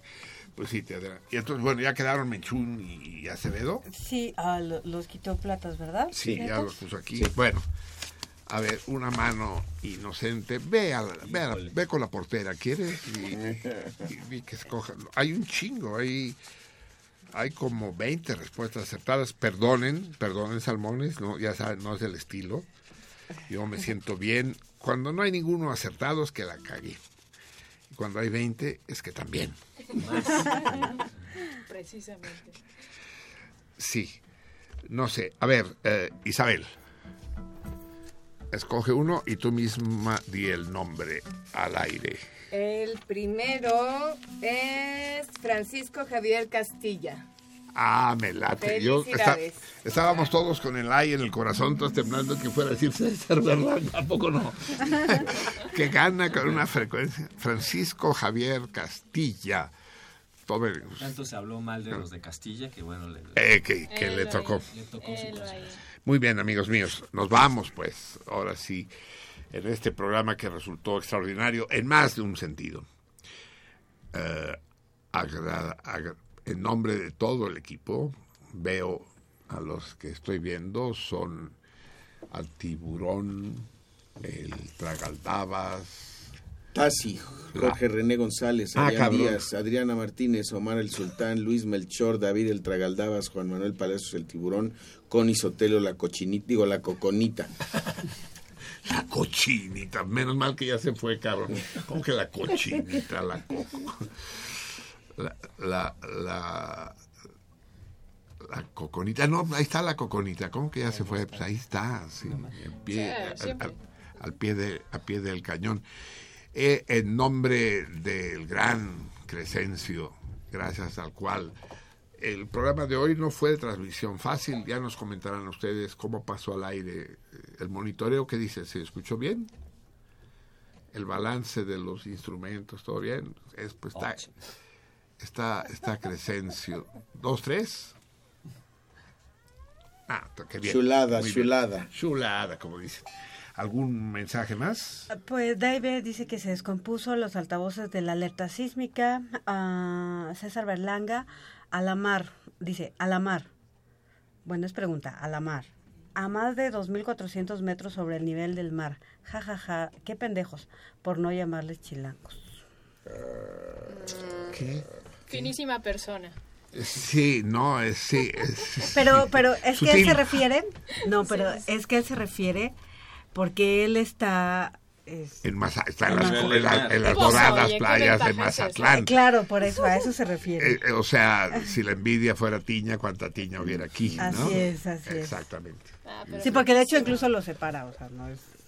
Es que Ah, ese, ya, ese problema es Así una broma, pues. Sí, Es- sí, es- sí, hay que sí. entenderlo como tal. El pr- problema del texto escrito. No estamos a la mar, pero los chilangos sabemos amar. mi Sí, querido. eh, eso es. Y no, no uses, no uses, No Ricardo, el término chilango ya, ya aquí lo hemos. No, no, no, es como usar decir, para decir moro. so- no. No. Somos. Tenochcas, Tenochcas, Tenochcas. Esta ciudad es México Tenochtitlán. Puesto que mexicano y mexicancia ya está ocupado. Tenochcas, de Tenochcas. acuerdísimo, sí, lo había olvidado. Descendientes de Tenochcas. Muy bien, querido Ricardo. Y en nombre de todos, de todo el equipo y de todos los salmones, de los que dieron señales de vida y de los que no, agradezco de manera muy calurosa y entusiasta al Grupo Alamar, a Ricardo, a Isabel, a Elena, a César y a Andrés, el que nos hayan hecho la caricia de su presencia y nos hayan permitido evocar otros tiempos y otros lares de esta magnífica manera. Y espero que regresen pronto pues. Pronto bueno la semana que viene no. Sí también pueden termina la función y se lanzan para acá pues. También No podrán nos alcanzan en la fiesta. Eso. Muchos de nosotros nos veremos con ustedes el próximo martes en el, en el Teatro Helénico, que no tiene nada que ver con el Julio Castillo. Vayan al Museo del Chopo, se me olvida, están, están las exposiciones del Chopo de poquísima madre. Pero ya no sé dónde quedaron las exposiciones del Chopo, aquí las tenía yo. Bueno, en fin, hoy no hablamos del Chopo. Eh, hablamos, pero no para anunciar sus exposiciones. Y nos despedimos, amigos, cuando ya son casi las 3 de la mañana de este 18 primario, Hiedra. Eh, ¿Cómo va la canción esa de Hiedra, Javier? No, no, no, como una hiedra. Yo A ver. no me acuerdo. No, no, hay ya- que acordarse. ahí Ya no me preguntes. se amarra a ti como la hiedra. Encuentra Ah, tú la de, la de Violeta Parra. Sí, Pues es- hay, hay otras. Ah, que vale más. Los, los, los- los músicos nos van a sacar de esta duda eh, proponiéndonos otra de sus melodías extraordinarias. Esta vez, ¿qué será? Esto es Yo me enamoré de un aire. De un aire, es decir, de una melodía. De un aire. ¿Será? Sí, Y el- fíjate, el un mérito- aire es un aria, una melodía, una canción. Después dice de un aire de una mujer o de un caballero en este caso. No, bueno, a mí me pediste que la cantara para mujer. En fin, creo que el mérito no es rescatar esta música ni aprenderse las letras, sino tocarla a estas horas. Entonces, en eso- Por mí no sobre hay todo la problema. cantante. Por mí no hay problema. No, pues no, Para pa- eso estudié. sí, no, pare- no parece en absoluto que Ah, estén, los músicos estamos que estén tocando hasta ahora cansados siempre. ni fuera de forma. Perdón por haber empezado tarde y perdón más por terminar tarde, pero sería un crimen que privara a mis radioescuchas de tal deleite. Y con eso ya sabe Ricardo que no soy hipócrita ni, ni me gusta elogiar a quien no lo merece. Felicidades muchachos y, y con la música renacentista de Alamar los encaminamos hacia el fondo de una noche lo más dulce y promisoria posible.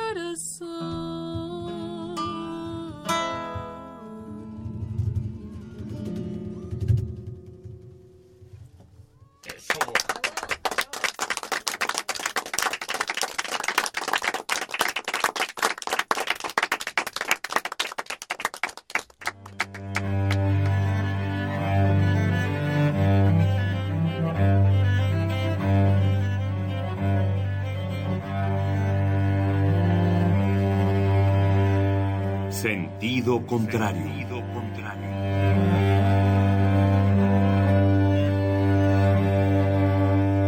El Museo Universitario del Chopo presenta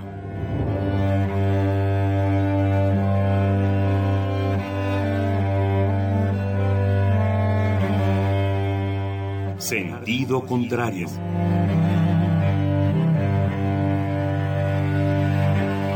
Una emisión de Marcelino Perellón.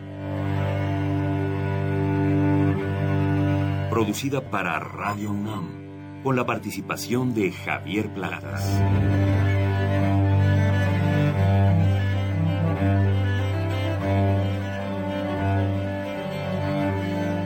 A veces es la manera de llegar más rápido.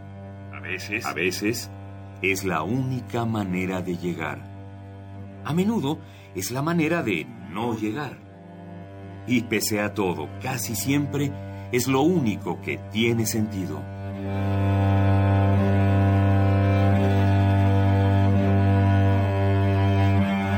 Sentido contrario. Sentido contrario.